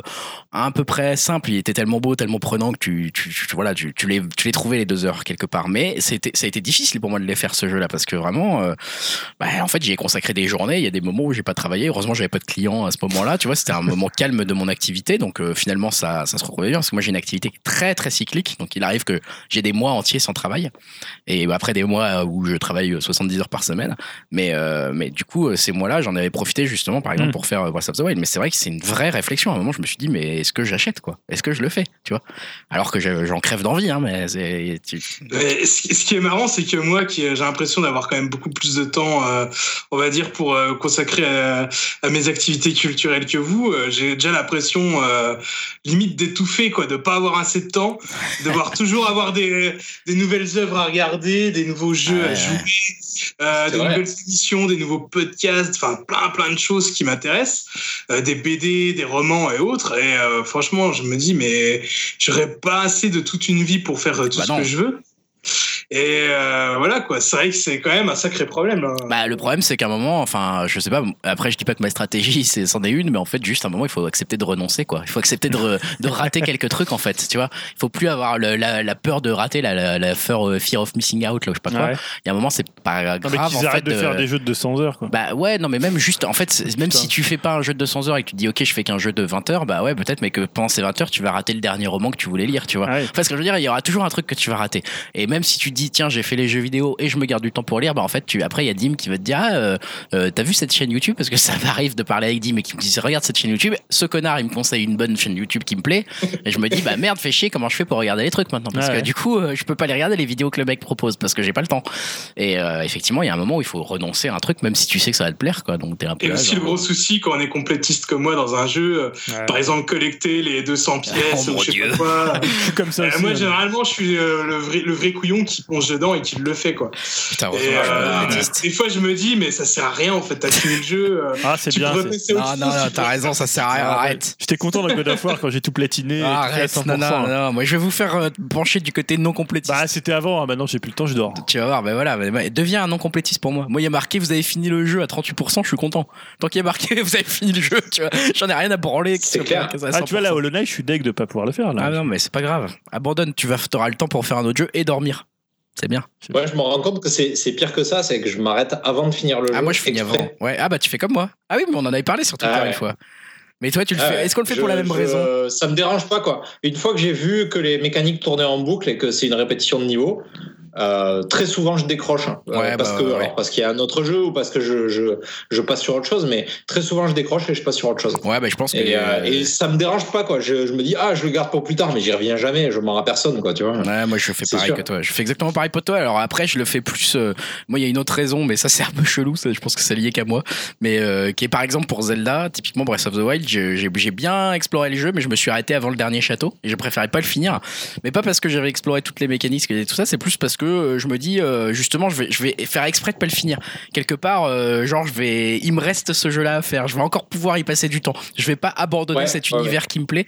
Et quelque part, c'est une sorte de, de nostalgie pré, euh, pré-fin, tu vois. Genre, je sais que si je le finis, je vais être nostalgique d'avoir fini ce jeu parce que je l'ai adoré. Et en fait, du coup, j'ai pas envie de le finir. J'ai envie que ça soit toujours une possibilité, une porte ouverte de me dire, ah, j'ai pas encore fini Zelda Breath of the Wild. Ouais, et puis la fin, c'est des... la fin, c'est souvent décevant. Tu sais, tu t'es fait un peu des films, et la fin, finalement, c'est quoi? C'est juste une conclusion avec, euh, Ah ouais. même s'il y a une cinématique ou quoi que ce soit, en fait, on s'en fout, quoi. Bah ouais, Et ouais. vu que c'est souvent décevant, bah, je pense qu'il vaut mieux rester sur, euh, sur ce truc-là. Ce qui est important, Ouais, c'est le, c'est le voyage, pas la destination. oh là là, écoutez, là, je crois qu'on est parti en Et moi, j'aimerais que philosophie. des gens, euh, tu vois, pas, pas témoignent. hein, ça fait- Venez témoigner. Non, Non mais... mais- ouais, Di Stefano, etc. qui ont l'air de. Enfin, les, les gens qui nous parlent régulièrement de, de jeux vidéo dans les commentaires d'Upcast. Ouais. Bon, là, je dis Di Stefano parce qu'il nous a fait notre, notre quiz. Hein. Mais bien sûr, les, les Le Yu, les etc. Et les, et les. Comment ils s'appellent Pikachu, euh, BZX euh, peuvent, peuvent venir euh, témoigner. Comment font-ils? Comment faites-vous? Non, mais vraiment. Et alors, ouais, si t'as des gens, question. par exemple, qui ont un conjoint, par exemple, qui est fan de jeux vidéo, si t'es deux à être fan de jeux vidéo. euh, Est-ce qu'il y a des batailles? Non, mais c'est- est-ce que c'est un Julien et Carole, venez, euh, venez témoigner. Non, mais c'est quoi Les gens, ils jouent chacun de leur côté, ils jouent ensemble, ils ont plus de temps, c'est plus, les gens sont plus compréhensifs les uns envers les autres, tu vois. C'est Peut-être qu'ils font partie Je pense, ouais, je pense que ça doit faciliter quand Ouais, même. ça facilite Ouais, quand même. Ouais, Après, en plus, tu peux même attends parce que tu ça se trouve, tu peux être fan du jeu vidéo, du même jeu vidéo, mais pas avoir le même niveau. Imagine. bah, t'as deux télés. T'as envie de jouer ensemble, mais du coup tu te dis bah non, je vais pas jouer avec toi sur à Mario Kart, tu vas encore m'exploser, tu vois, genre t'es bien meilleur que moi, ou à, à Sony, à machin Ices, ou un autre jeu un peu plus pointu, tu vois. Ouais. Je vais pas jouer avec toi à Rocket League, euh, je suis pas assez bon pour être dans ton équipe, tu vois. Ah merde. J'ai Euh, j'ai un couple, euh, j'ai un couple de potes, ils adorent jouer à des jeux, euh, par exemple des jeux solo à deux, et il y en a Ah ouais. qu'un qui joue. Ah oui, et, Et puis l'autre ça va. Comme Et ils adorent faire l'aventure à deux. Putain, quoi. Ouais, il, c'est rigolo. hein. il faut qu'il la garde sa meuf parce que ça c'est un truc en or. ça c'est le meilleur plan possible quoi. Et non seulement tu joues aux jeux vidéo, mais t'es avec la personne que t'aimes et tu passes du temps avec elle quoi. Ça c'est top. Ah, c'est cool. Ah, là, franchement, le- ça. Ah comme, bah, ça, comme si- tu vas regarder un film à deux, finalement, euh, ben, elle, elle aime pas jouer, mais elle adore faire le jeu avec lui, quoi. Donc je trouve ça vraiment cool. Elle est célibataire. le mec a pas compris. Eh, le mec lourd. Elle veut pas. euh. non mais ouais ouais. Franchement, venez euh, effectivement euh, auditeurs fidèles euh, qui qui aiment qui aimaient les jeux vidéo ou en Là, tout cas y les a, trucs il y a qui un prennent peu du des, temps. des jeux euh. pour ça. Moi, je me souviens, c'est euh, merde, comment ça J'ai oublié le nom du jeu, mais il faudra qu'on fasse un thème. Mais aussi. non, mais même tu sais, sur, sur le jeu asymétrique, à un moment, c'était un peu le concept. Quand tu jouais à Mario, l'autre pouvait ajouter des plateformes pour t'aider. euh. Bon, c'était plus pour jouer avec les enfants, mais euh, tu pouvais jouer en couple, par exemple, à Mario, tu vois, qui était Non, mais le censé jeu, être un euh, tu sais, jeu. le jeu de Jonathan Blow, là, le mec qui a fait Bread, euh, merde, comment s'appelle ce jeu euh, Juste après, il a fait. J'adore ce jeu en plus. et j'ai Ah, un truc- Witness, là. Ouais, The Witness. Ouais. Witness. Et moi, je me rappelle, euh, je jouais avec ma femme. Et en fait, comme c'est un jeu d'énigmes, Ouais. tu vois, tu, euh, C'est vrai. on était, on pouvait jouer tous les Oui, deux, bah, tu alors que c'était moi qui tenais la manette et qui me déplaçais. Mais après, c'était des énigmes. C'est presque disait, un jeu société, là. pour voilà. coup, ouais. Ouais, pour le coup, oui, ça c'est. C'est sûr que moi, tu joues à God of Ouais, War. mais je euh, pense que même, même Tranche-lui la Resident Evil, ça peut se faire à deux, tu vois, même un jeu d'aventure un peu comme ça, avec. Oui. euh, si c'est parsemé d'un peu d'énigmes et de moments où c'est pas que Oui, de l'action pourrie, Oui, parce que c'est genre que- Gears of War, bon, euh, faire à deux, merci quoi, euh, Tire-lui dessus Tire dans le locus, tire dans le locus Ah bon, mais j'avais pas compris. J'avais pas compris qu'il fallait tirer. Voilà. Ah, Bon, non mais question intéressante et effectivement sur laquelle on aimerait bien avoir vos retours euh, si vous êtes euh, vous avez réussi à écouter jusqu'à là ce podcast complètement déstructuré qui n'est pas fini hein, qui n'est pas encore fini il reste encore un petit peu euh, parce que euh, je crois hein, alors Elohim Dimitri euh, n'hésitez pas à me couper la parole si j'oublie une de vos rubriques ou pas mais je crois que une des dernières rubriques qu'on a prévues c'est Spotlight sur nos Spotify par Ouais, il y Julien a peut-être d'autres trucs encore après, non? Bah je sais pas justement je suis un peu perdu je vous l'avoue moi, J'ai juste une reco euh, jeu vidéo pour la semaine prochaine. Euh, voilà, donc. Ouais, euh, dans les sorties, sinon, tu veux euh, dire. On peut le faire après. D'un- truc qui va Ouais, sortir ouais. ah, d'accord d'accord ok et un toi il- sort la semaine prochaine. Il te restait une Mais, rubrique euh, ou pas du, du- de ton Non, non, non, non, c'est bon, j'attendrai Yao pour mes autres rubriques. Parfait. Non, Bah, pas on, a de des- retour. on a déjà nos, nos rubriques du prochain podcast, j'ai envie de te Ouais. dire, euh, niveau, au niveau J'attendrai aussi Yao pour parler des Indestructibles 2 parce qu'il l'a vu aussi, il a adoré. Donc On va attendre Yao pour tout. voilà, il va, Yao, aller, tu- il va aller le revoir. Je crois. crois qu'il est en train de sentir qu'il est indispensable maintenant Yao et que quand il refuse, ouais, il nous manque maintenant ce con. Euh, donc euh, parfait. Bah écoute Yao, on espère vraiment que tu vas pouvoir venir au prochain. Et sur ce, euh, on va, je vais quand même laisser la parole du coup à Julien, pour le coup, qui n'a besoin de personne sauf de ses tu veux m'aider un peu quand même? Bah, il n'y a pas grand chose, je pense, que euh, j'ai écouté dans ce Ah match ouais hein, par rapport à toi. Puisque, donc, on vous l'avez compris, c'est euh, le best of juin de Spotlight sur Parce que si Spotify. j'ai pas le temps de jouer aux jeux vidéo, j'ai le temps d'écouter de la musique. Ça, la musique, j'en pour le coup, toute la journée. Ça, Parce que je ouais. peux travailler en musique, je peux venir à travailler en musique, je peux être chez moi cette chance d'être dans les transports pendant deux heures par jour, qui Voilà, te fait écouter déjà content. trois albums. C'est pas mal. C'est déjà pas mal. Et donc, pendant ce mois de juin, euh, tu m'as dit en off, gros, gros mois de juin. ouais, gros, mois, parce que honnêtement, j'aurais pu prendre 15 ou 20 disques C'est ouf quand même. facilement. déjà 15 ou 20 euh, disques, c'est enfin, ouf. je- J'en ai écouté plus, mais j'aurais pu en prendre 15 ou 20 Mais disques. déjà que t'en as écouté top 15 ou 20, c'est déjà ouf. Et en plus, qu'ils soient tous bons, c'est ouf. Ah, il y en avait beaucoup, de beaucoup de bons, hein, j'en citerai juste quelques-uns. Et là, après. donc, on rappelle l'exercice. En général, tu, Ouais. on attend la fin du mois pour que tu choisisses les 5 albums qui t'ont vraiment marqué Ouais. d'une façon ou d'une autre hein, Ouais, dans ouais, ce mois de pas juin. toujours les meilleurs, mais c'est. Non, non, ça peut être qui t'ont marqué euh, pour d'autres raisons. Euh, et donc, t'as as réussi à choisir 5. Bah voilà, le premier, par- Father John Misty, l'album s'appelle God Favorite Customer et l'extrait que j'ai choisi c'est Please Don't Die. Oh my God, you're so naive. You leave this world in a drunken heat. Who'll make the arrangements, baby? Them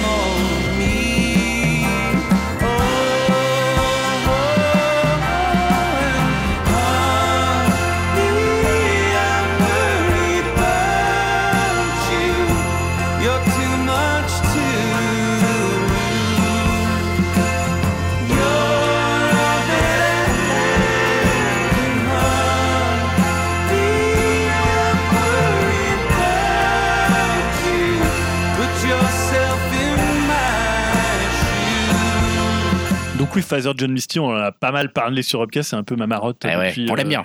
On l'aime bien. C'est toi qui nous l'as fait découvrir. Enfin, je me souviens que moi, je l'ai découvert grâce à toi dans ouais, j'avais passé un morceau qui s'appelle, je crois, Holy, Shit, Shit. qui était sur euh, I Love You Beer, son deuxième album. Très bon. Euh, donc après, il avait sorti Pure Comedy, qui était un album un peu différent, beaucoup plus politique, beaucoup plus euh, qui était très cool aussi, hein, était très bien, plus piano, donc les gens l'avaient un peu comparé à Elton John, hein, ce qui est un peu toujours énervant quand des gens se disent Ah, ça ressemble à Elton John. Pas du tout. Voilà, Alors, un petit peu quand même, Pas du tout. Et là, donc, il sort un nouvel album de 10 titres très peu de temps après Pure Comedy. Et euh, moi, je pense que c'est son meilleur disque. Il est un peu revenu à l'époque I Love You, Beer, sauf que c'est un album beaucoup plus. euh, I Love You Beer, c'était un album de voilà, il venait de se marier avec sa femme, euh, il était très heureux. Et là, c'est totalement un album où il est pas du tout heureux. Il a passé euh, des, des mois dans, euh, pour sa tournée dans des hôtels. Il a pris beaucoup de drogue, il a eu beaucoup de fils. Son mariage bat complètement de l'aile. Euh, mais il reste toujours très très drôle, très caustique. euh, voilà. Et c'est, je trouve, peut-être son disque le plus touchant parce que c'est ce disque-là où il se livre le plus, où il tombe un peu le masque. Euh, Il y a 10 morceaux, c'est un album beaucoup plus court, il dure 40 minutes alors que Pure Comedy, je crois que c'était 70 minutes. Ouais, c'était long, ouais. Euh, et euh, alors, en fait, ce qui est vraiment bien dans l'album, c'est qu'il a ouvert. Alors, avant, il travaillait beaucoup avec Wilson, qui était son producteur, qui produit encore le disque. Mais là, il y a surtout Jonathan Rado, dont j'ai déjà parlé, puisque c'est celui qui est dans, qui a produit notamment les Lemon Twigs et qui est le mec. J'ai oublié le nom parce que comme j'ai pas préparé, forcément, c'est toujours, un toujours peu plus dur. Généralement, je, je note les noms, mais voilà, j'ai un petit trou de mémoire sur Jonathan Rado, mais c'est un Californien qui est dans un autre groupe dont je retrouverai le nom avant la fin de cette rubrique et euh, qui lui a apporté beaucoup euh, en termes notamment de guitare. Et c'est donc c'est un album qui est un peu moins piano-voix et euh, où il revient beaucoup plus, euh, beaucoup plus sur, sur la guitare. Les paroles sont toujours excellentes. Euh, je sais que tu l'as bien aimé. Ouais. Ouais, mais c'est vrai que Faster Than Misty, de ce que j'allais dire hein, depuis que tu nous l'as fait découvrir avec ce deuxième album là à l'époque, Ouais. euh, bah moi je moi j'accroche en fait à chaque fois quoi. Euh, Je trouve qu'il fait mouche à chaque fois, euh, que ce soit euh, plus joyeux, plus triste, plus politique. euh, je sais pas, il y a un truc dans sa voix, dans son rythme, dans ce dans son état de chanter, je sais pas comment le dire, une espèce de nonchalance parfois sur certains morceaux, mais en même temps, euh, sur d'autres, il peut être un peu plus habité. Enfin, Ouais. je, j'aime- il a une super voix, faut dire J'aime aussi tout, ouais, vraiment, vraiment, voilà, c'est un très bon chanteur et j'aime sa façon de, de composer en fait. J'aime sa façon de composer et d'interpréter et je trouve que ça colle toujours bien. en fait. Ouais. C'est- Ça sonne toujours juste quoi. Je sais pas comment dire autrement. Donc moi, c'est vrai qu'à chaque fois qu'il sort un truc, euh, ben ça, ça fait mouche. Quoi. À chaque fois, je me dis putain, c'est bien ça. Et à chaque fois, c'est lui quoi. Donc euh, ouais. Donc là, celui-ci, euh, moi, je trouve qu'il fait mouche aussi. Et effectivement, c'est un bon choix pour euh, pour le mois de juin. Voilà, c'est certainement un de mes albums préférés de l'année, un peu comme les aussi Pure Comedy et I Love You Honey c'est bien, ça. je vais pas mentir. Euh, Euh, deuxième disque que j'ai choisi, bah vous n'allez pas être dépaysé, c'est Damso. ah. Voilà. Donc c'est l'album qui s'appelle Lithopédion et on va écouter donc Smog de Attends, lequel attends, est extrait. on est- on est ce que obligé. je, ce que je, pourrais- ce que je sais faire de mieux, c'est baiser des mères. Donc c'est dans ce morceau-là, Smog. D'accord, ok. Bon, on écoute Smog. À la trique, viens, je vais te dire la vérité. Prends exemple sur ma bite noire et prête à tout niquer. Ce sera toujours pour le fric, dis pas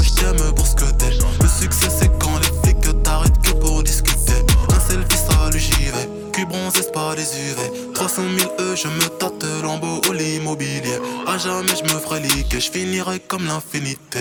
De gosses de riches à la rue, y'a que la tôle que j'ai su éviter. Toujours là à faire la pute, mais rien dans l'intimité. Je monte de level dans les nudes, j'en sors de compte certifié. Faire du sale un tantinet, tout est noir donc tout y est. Tout est noir donc tout y est.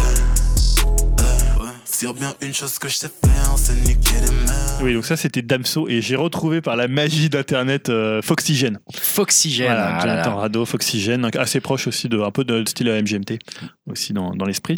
Euh, oui, donc Damso évidemment, on a fait tout à l'heure un quiz euh, hein, qui m'a enflammé. Donc Damso, euh, Lithopédion, c'est son nouvel album très peu de temps après Ipséité qui était son alors son vrai, vrai. premier album. Bon, tu nous avais déjà beaucoup parlé. hein. J'avais adoré Ipséité. Là, j'étais un peu déçu au départ. Euh, c'est un album très dense qui fait 70 minutes. Il y a 19 titres.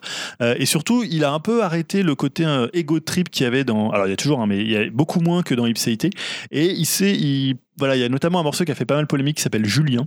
Ouais. Aucun lien. Euh, et qui parle de pédophilie. Ouais. Donc, il raconte, en fait, il se met à la place d'un. Enfin, il parle presque à la place d'un pédophile et ce qu'il faisait pas beaucoup en fait c'est un truc assez rare dans le rap euh, de se mettre à la place ou parce que c'est souvent des trucs en, sur du jeu sur du Ah truc ouais, un peu ouais, égotique Bah, complètement même. euh, et donc là, il le fait un peu même dans Festival de rêve, donc dans les Ça morceaux, les premiers morceaux. Ça rappelle un peu Ayam euh, l'époque des années 90, quoi. Ouais, il y a- avait une histoire racontée plus que plus Ouais. qu'un ego trip, quoi. Et c'est pas forcément ce qu'il fait de mieux. Je trouve pas que Julien ça soit le meilleur morceau de l'album. Il, il est pas mal, mais voilà, c'est un album où encore une fois, un peu comme Phaser de John Misty, il s'ouvre beaucoup plus. Alors Adamson lui a beaucoup reproché d'être euh, misogyne, d'être hyper violent euh, au niveau des textes, d'être hyper euh, cul, voilà ce qu'il est toujours.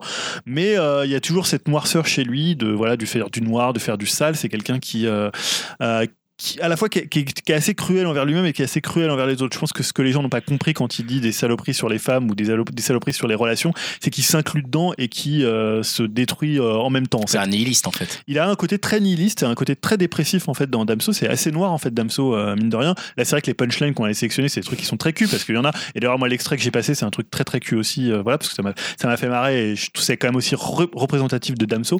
Mais c'est pas que ça.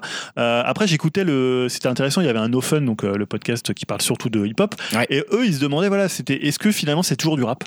Euh, c'est un peu la, vaste- la, la grande question qu'agite un peu le rap. C'est un peu comme PNL. Ça que serait quoi toujours bah, finalement maintenant il est plus il fait de la chanson presque. La chanson Il fait à française. la fois du damso, à la fois du rap et à la fois de la chanson. Il y a des trucs très trap vers la fin de l'album. Il y a Julien, c'est pas du tout un morceau Ouais, rap. Euh, le morceau avec Angel aussi, euh, Silence, qui est un morceau très très différent. Smog, c'est plutôt euh, trap avec un truc très vocodé. Il y a des trucs vers la fin aussi qui, euh, qui sont assez différents.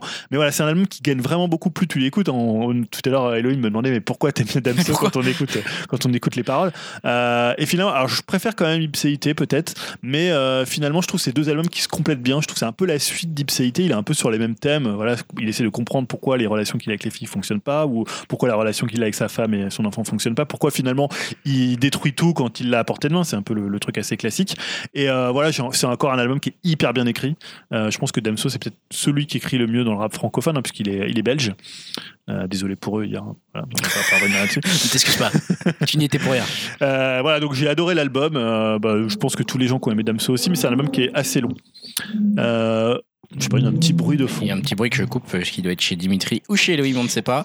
Ouais, je crois que c'est chez moi une moto. Une petite moto qui passe, effectivement. Euh, Donc ça, c'était ton trois- troisième, voilà. Non, c'était ton mon deuxième choix, troisième, Troisième euh, album que j'ai choisi, c'est Rolling Blackouts Coastal Fever. Et l'album s'appelle Up Down. C'est l'extrait que j'ai choisi, c'est Exclusive Grave.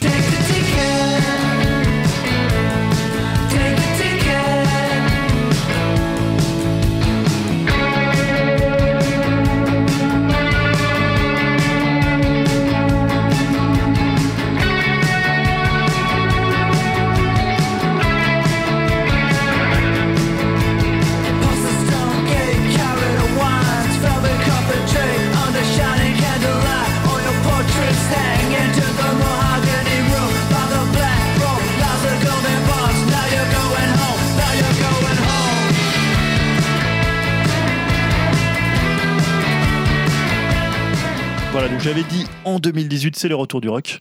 Euh, et donc le rock est bien, bien évidemment revenu en 2018, hein, non pas parce que je pas j'avais peu. pas une prémonition, mais parce que ça se sentait déjà sur les, les choses qui allaient sortir.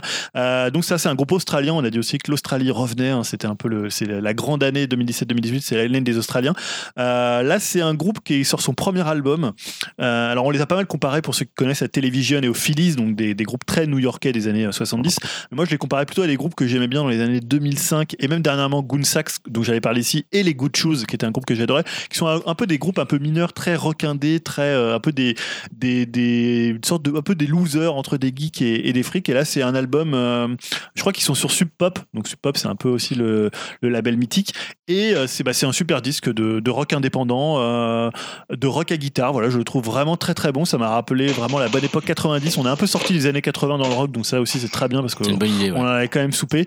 Et non, l'album, il est très très bon du début à la fin. Exclusive Grave que j'ai passé, bah, c'est, je pense, mon mais il y a des super trucs. Euh, Mar- Maryland qui est très très bien, que j'avais mis aussi sur euh, la compile Upcast de Spotify. Voilà, j'ai pas grand chose à dire d'autre. C'est juste un super disque de rock indé, euh, comme on en Efficace, faisait quoi. beaucoup dans les années 90, mais comme on en fait beaucoup moins. Ouais, bon, bah écoute, ça c'était ton quatrième choix. Rappelle-moi le titre. Ouais, l'album, le, morceau- le groupe s'appelle Rolling Blackouts Coastal Fever. Ils avaient envie quand même de se Ouais, faire un peu chier. hein. Franchement, euh, ok. Donc ça c'était ton troisième. Quatrième choix pour le mois de juin, c'est Katja Bonnet hein, et l'album s'appelle Child Queen et là le morceau qu'on va écouter c'est Mother Maybe. You're the many temperatives. You're the air that leaves my lips as I make mention of you. You're the thought wrapped in my head. You're the ink that leaves this pen as I write all about you. As you are, mother, I may be. Oh, maybe not. But it all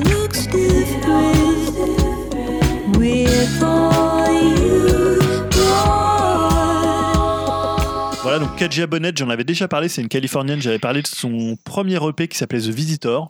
Euh, alors Katja Bonnet c'est un peu un ovni euh, parce que finalement la décrire ça serait assez étonnant elle a une voix complètement dingue. Euh, c'est à la fois de la soul du funk de la pop du jazz parfois de la world music. Il y a notamment le premier morceau Procession qui commence un peu comme du Dead Can Dance époque Into the Labyrinth. Là le morceau Mother Maybe on dirait presque une rythmique à la à la comment à la à la Curtis Mayfield euh, elle est complètement à part. Euh, Alors moi j'adorais Visiteur. Là au début j'étais un tout petit peu déçu de l'album parce qu'en fait les meilleurs morceaux sont plutôt vers la fin donc je comprenais pas trop la, la, construction de l'album. Et en fait ça fonctionne assez bien quand tu connais vraiment bien tous les morceaux. Il y a trois quatre morceaux qui se détachent comme Delphine, comme euh, bah, celui que j'ai passé Mother Maybe ou comme Second Wind. Mais voilà elle est complètement vocalement je trouve qu'elle fait des trucs dingues mais dans tous les styles. C'est-à-dire qu'il y a des trucs presque à la Ornette Coleman, des trucs très free jazz. Il y a des trucs presque soul à la Minnie Riperton, il y a des trucs pop, il y a même des trucs un peu à la métronomie quand elle fait un peu d'électro. Euh, et au même moment, je pense qu'elle a encore un plus gros potentiel que ce qu'elle fait là. Euh, C'est-à-dire que je pense que là, il y a des trucs qui sont pas, tout n'est pas réussi sur l'album. Il y a plein de trucs euh, vraiment euh, géniaux. Des fois, je me dis, mais c'est dingue ce qu'elle fait euh, vocalement, mais je pense qu'elle peut en, en aller encore plus loin. C'est que son vrai premier album, puisque le premier c'était plutôt un EP, euh, The Visitor.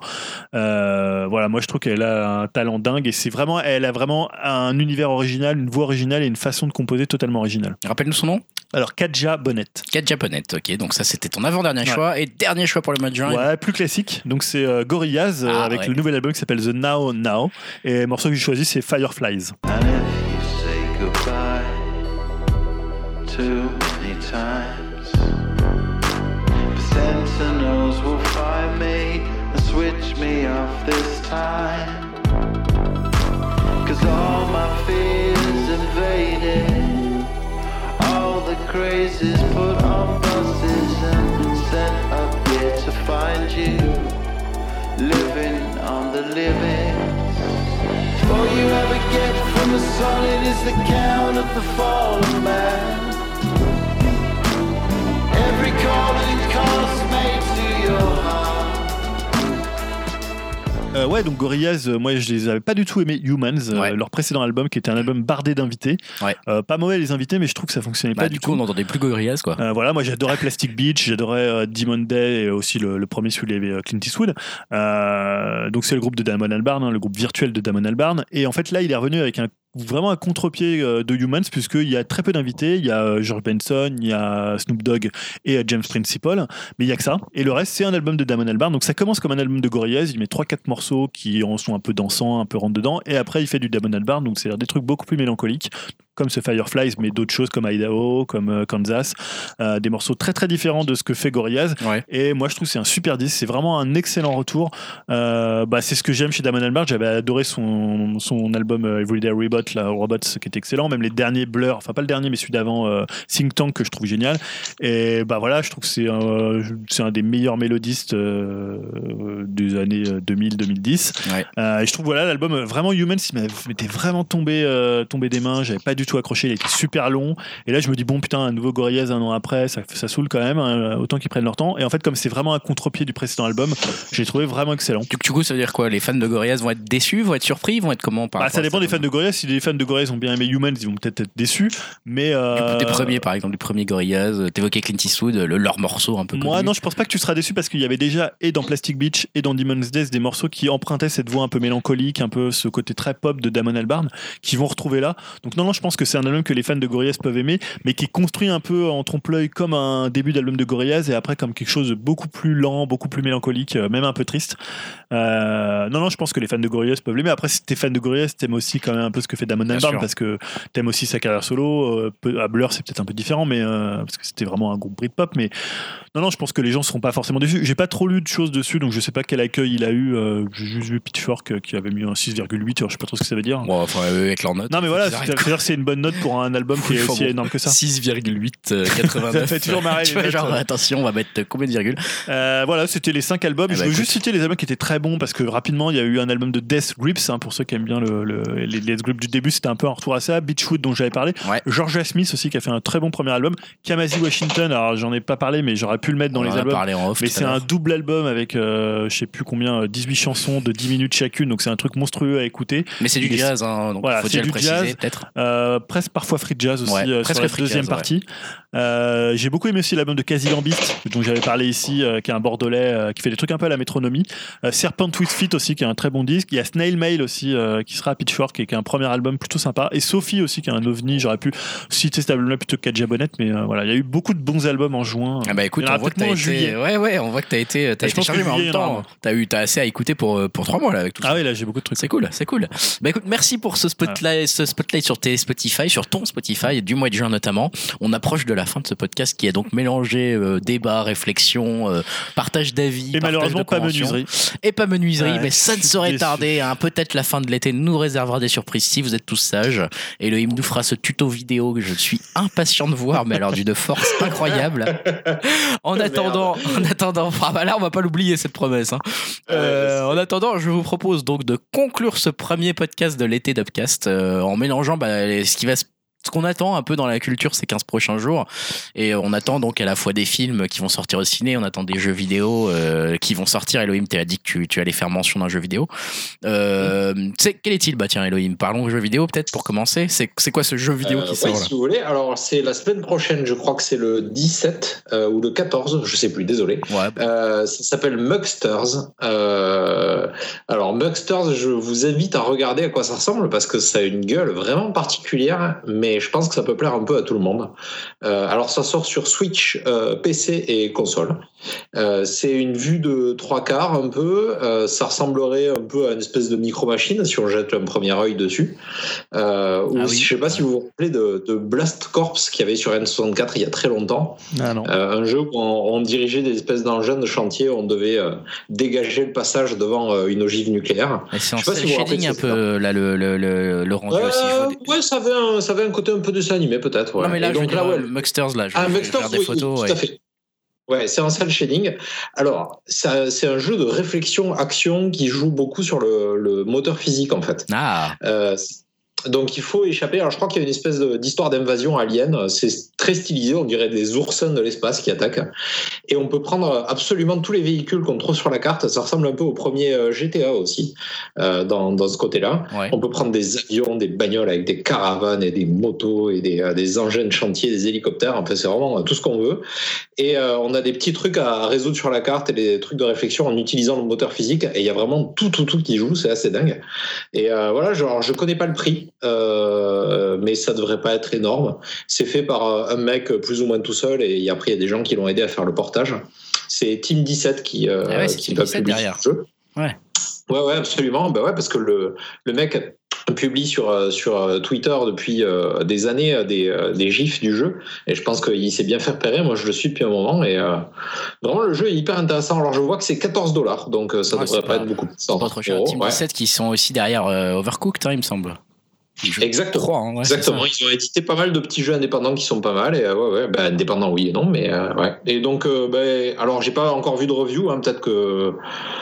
Peut-être que ce sera pas bien au final, j'en sais rien, mais jetez un œil dessus et gardez une oreille ouverte là-dessus parce que même s'il y a beaucoup de sites qui bossent moins en été, euh, regardez s'il y a des tests qui sortent dessus, Ouais. ça a l'air très intéressant et le mec qui développe ça est hyper sympa donc euh, il a beaucoup d'humour, Euh, je, je trouve ça très cool comme truc. Mucksters, hein, Voilà. donc on regardera ça, on repellera le, le- le nom et éventuellement les liens sur Steam sur upcast.fr si vous voulez aller retrouver la référence assez vite. Ouais. On va Et puis je suivre le prendrai sur Switch et je vous ferai une petite review. Ah sympa ça. Ouais, c'est vrai que sur Switch ça a l'air d'être ça a l'air d'être encore une fois une plateforme qui a l'air intéressante pour jouer à ce genre de petits jeux comme ça euh, basés sur la physique où peut-être les, les, les, les parties vont être assez rapides, j'ai l'impression peut-être. En Ouais. tout cas, je suis euh, curieux, tu as réussi à me hyper moi donc je vais regarder ça aussi avec euh, avec intérêt et puis tu nous feras une review prochainement si tu l'achètes. Également dans la culture, on va dire au sens large, c'est prochains jours, bah, c'est les 15 prochains jours au cinéma. Et là, j'ai envie de dire le mot culture prend tout son sens. Parce que Dimitri nous a bien sûr sollicité pour ces 15 prochains jours au ciné. Et le 11 juillet, il y a un film qui est très attendu par l'équipe d'Upcast qui va sortir. Grâce à toi, Dimitri. On, On, sera avait, partenaire de ce film. on avait, on avait presque passé à côté et là j'ai j'ai plus envie de passer à côté de ce genre de film je crois que je peux plus m'en je peux plus me le permettre avec cette bande annonce qui commence avec un Dwayne Johnson à qui il manque une jambe et oui Voilà. comme quoi Un piège de cristal avec euh, Dwayne Johnson avec une jambe de bois. Franchement, je crois que j'ai tout dit. ça fait vraiment Donc ça s'appelle Skyscraper. Donc euh, Ouais. euh, le- les, Gratte-ciel. les buildings quoi. Ouais, Ouais, c'est ça. gratte-ciel. Merci. Ouais. Skyscraper. Euh, Je pense et ouais. qu'il y aura des bons délires avec sa jambe de bois. Je pense qu'il va l'utiliser. Alors, est-ce que c'est un- fracasser est-ce que c'est dans le futur Ah ouais, c'est- ça a obsédé Julien cette question. Tout à l'heure, il a dit Ah, est-ce que ça pas ça- ça- Je sais pas du tout. euh, La bonne annonce, ça a pas l'air de trop euh, montrer que c'est dans le futur, mais euh, Il y a une sorte d'immeuble un peu chelou, euh, mais je sais pas si c'est Non, mais s'il a une jambe en genre métal, c'est dans le futur. Bah, t'as des gens qui ont des Ah, jambes en métal aujourd'hui. Ouais, mais pourquoi il aurait, pourquoi Genre il les prothèses, elles sont métal plus en bois depuis la piraterie, depuis. Enfin, genre, je sais pas, t'as un un petit perroquet sur l'épaule ou quoi, Julien là Non mais qu'est-ce qu'il nous raconte? Ah oui Alors, non, mais incroyable. Euh, à noter que dans le film, en plus, euh, il y a Neve Campbell hein, qu'on n'a pas vu depuis euh, Oh, X putain. mille temps. Ah ouais. Ouais, tout l'argent est parti plaisir. sur Dwayne Johnson, il Ah avait ouais, bah plus personne, ouais. Bah, alors après, ce qui est impressionnant, on a, on a regardé, parce que alors, franchement, chers auditeurs, arrêtez là, arrêtez de travailler tout de suite, arrêtez de faire ce que vous faites. Si, euh, si vous êtes comme notre ami qui est dans les bouchons pour écouter son truc, sortez votre téléphone et allez voir cette bande-annonce de Skycraper, là, je sais pas quoi, là. C'est hallucinant, hein, cette bande-annonce. Il y a juste, ça vaut le coup d'essayer de voir Rock, donc euh, Dwayne Johnson, courir. Mais le mec ne peut plus. Il a trop de muscles. Il a trop. Il n'arrive plus à bouger ses muscles en fait. Il en a trop. C'est juste, ça devient ridicule. C'est absolument. c'est- Qui est le réalisateur? Est-ce que c'est le même mec qui a fait San Andreas? Euh, non, c'est pas lui. C'est euh, non, parce que c'est le mec de San Andreas. Il l'a dirigé il y a pas longtemps dans Rampage. Ah ouais, exact. il peut pas tout faire tout le temps peut des pas, films. il peut pas faire tout le temps des bons films. il a déjà fait San Andreas. Ah ouais, non, Skycraper, là, ça a l'air d'être, euh, ça a l'air d'être top, là. Donc ça, c'est le Ah, 11. ça a l'air d'être du lourd. Hein. Ouais, Ah ouais, là. Et toi, t'as aussi sélectionné Paranoia.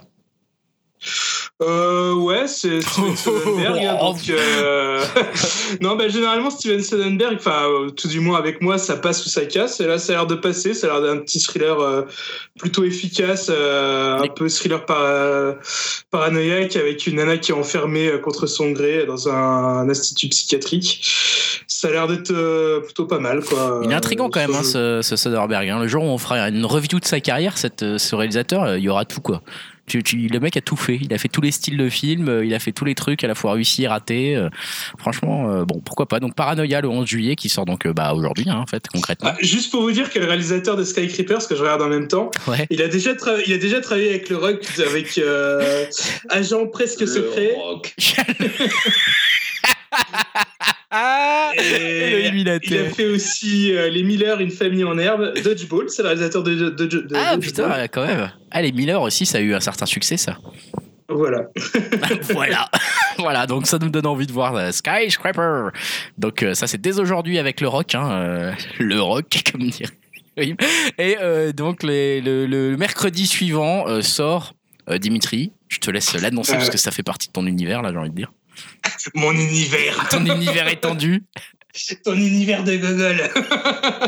J'ai pas dit ça. Ant-Man et la guêpe. C'est vrai qu'en Euh, ouais, bah, français, ça, fait, ça fait un peu gogol. Ouais, Ant-Man et la guêpe.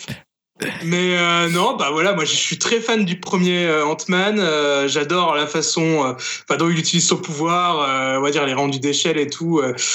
C'était surtout bien utilisé, je trouve, dans euh, Civil War. euh, donc là, à voir euh, ce que ça va donner si le réalisateur. parce qu'il faut savoir que le réalisateur du premier Ant-Man, bah, il a pris un projet un peu euh, qui avait le cul entre deux chaises parce que c'était déjà pas mal préparé par Edgar Dwight avant qu'il se barre.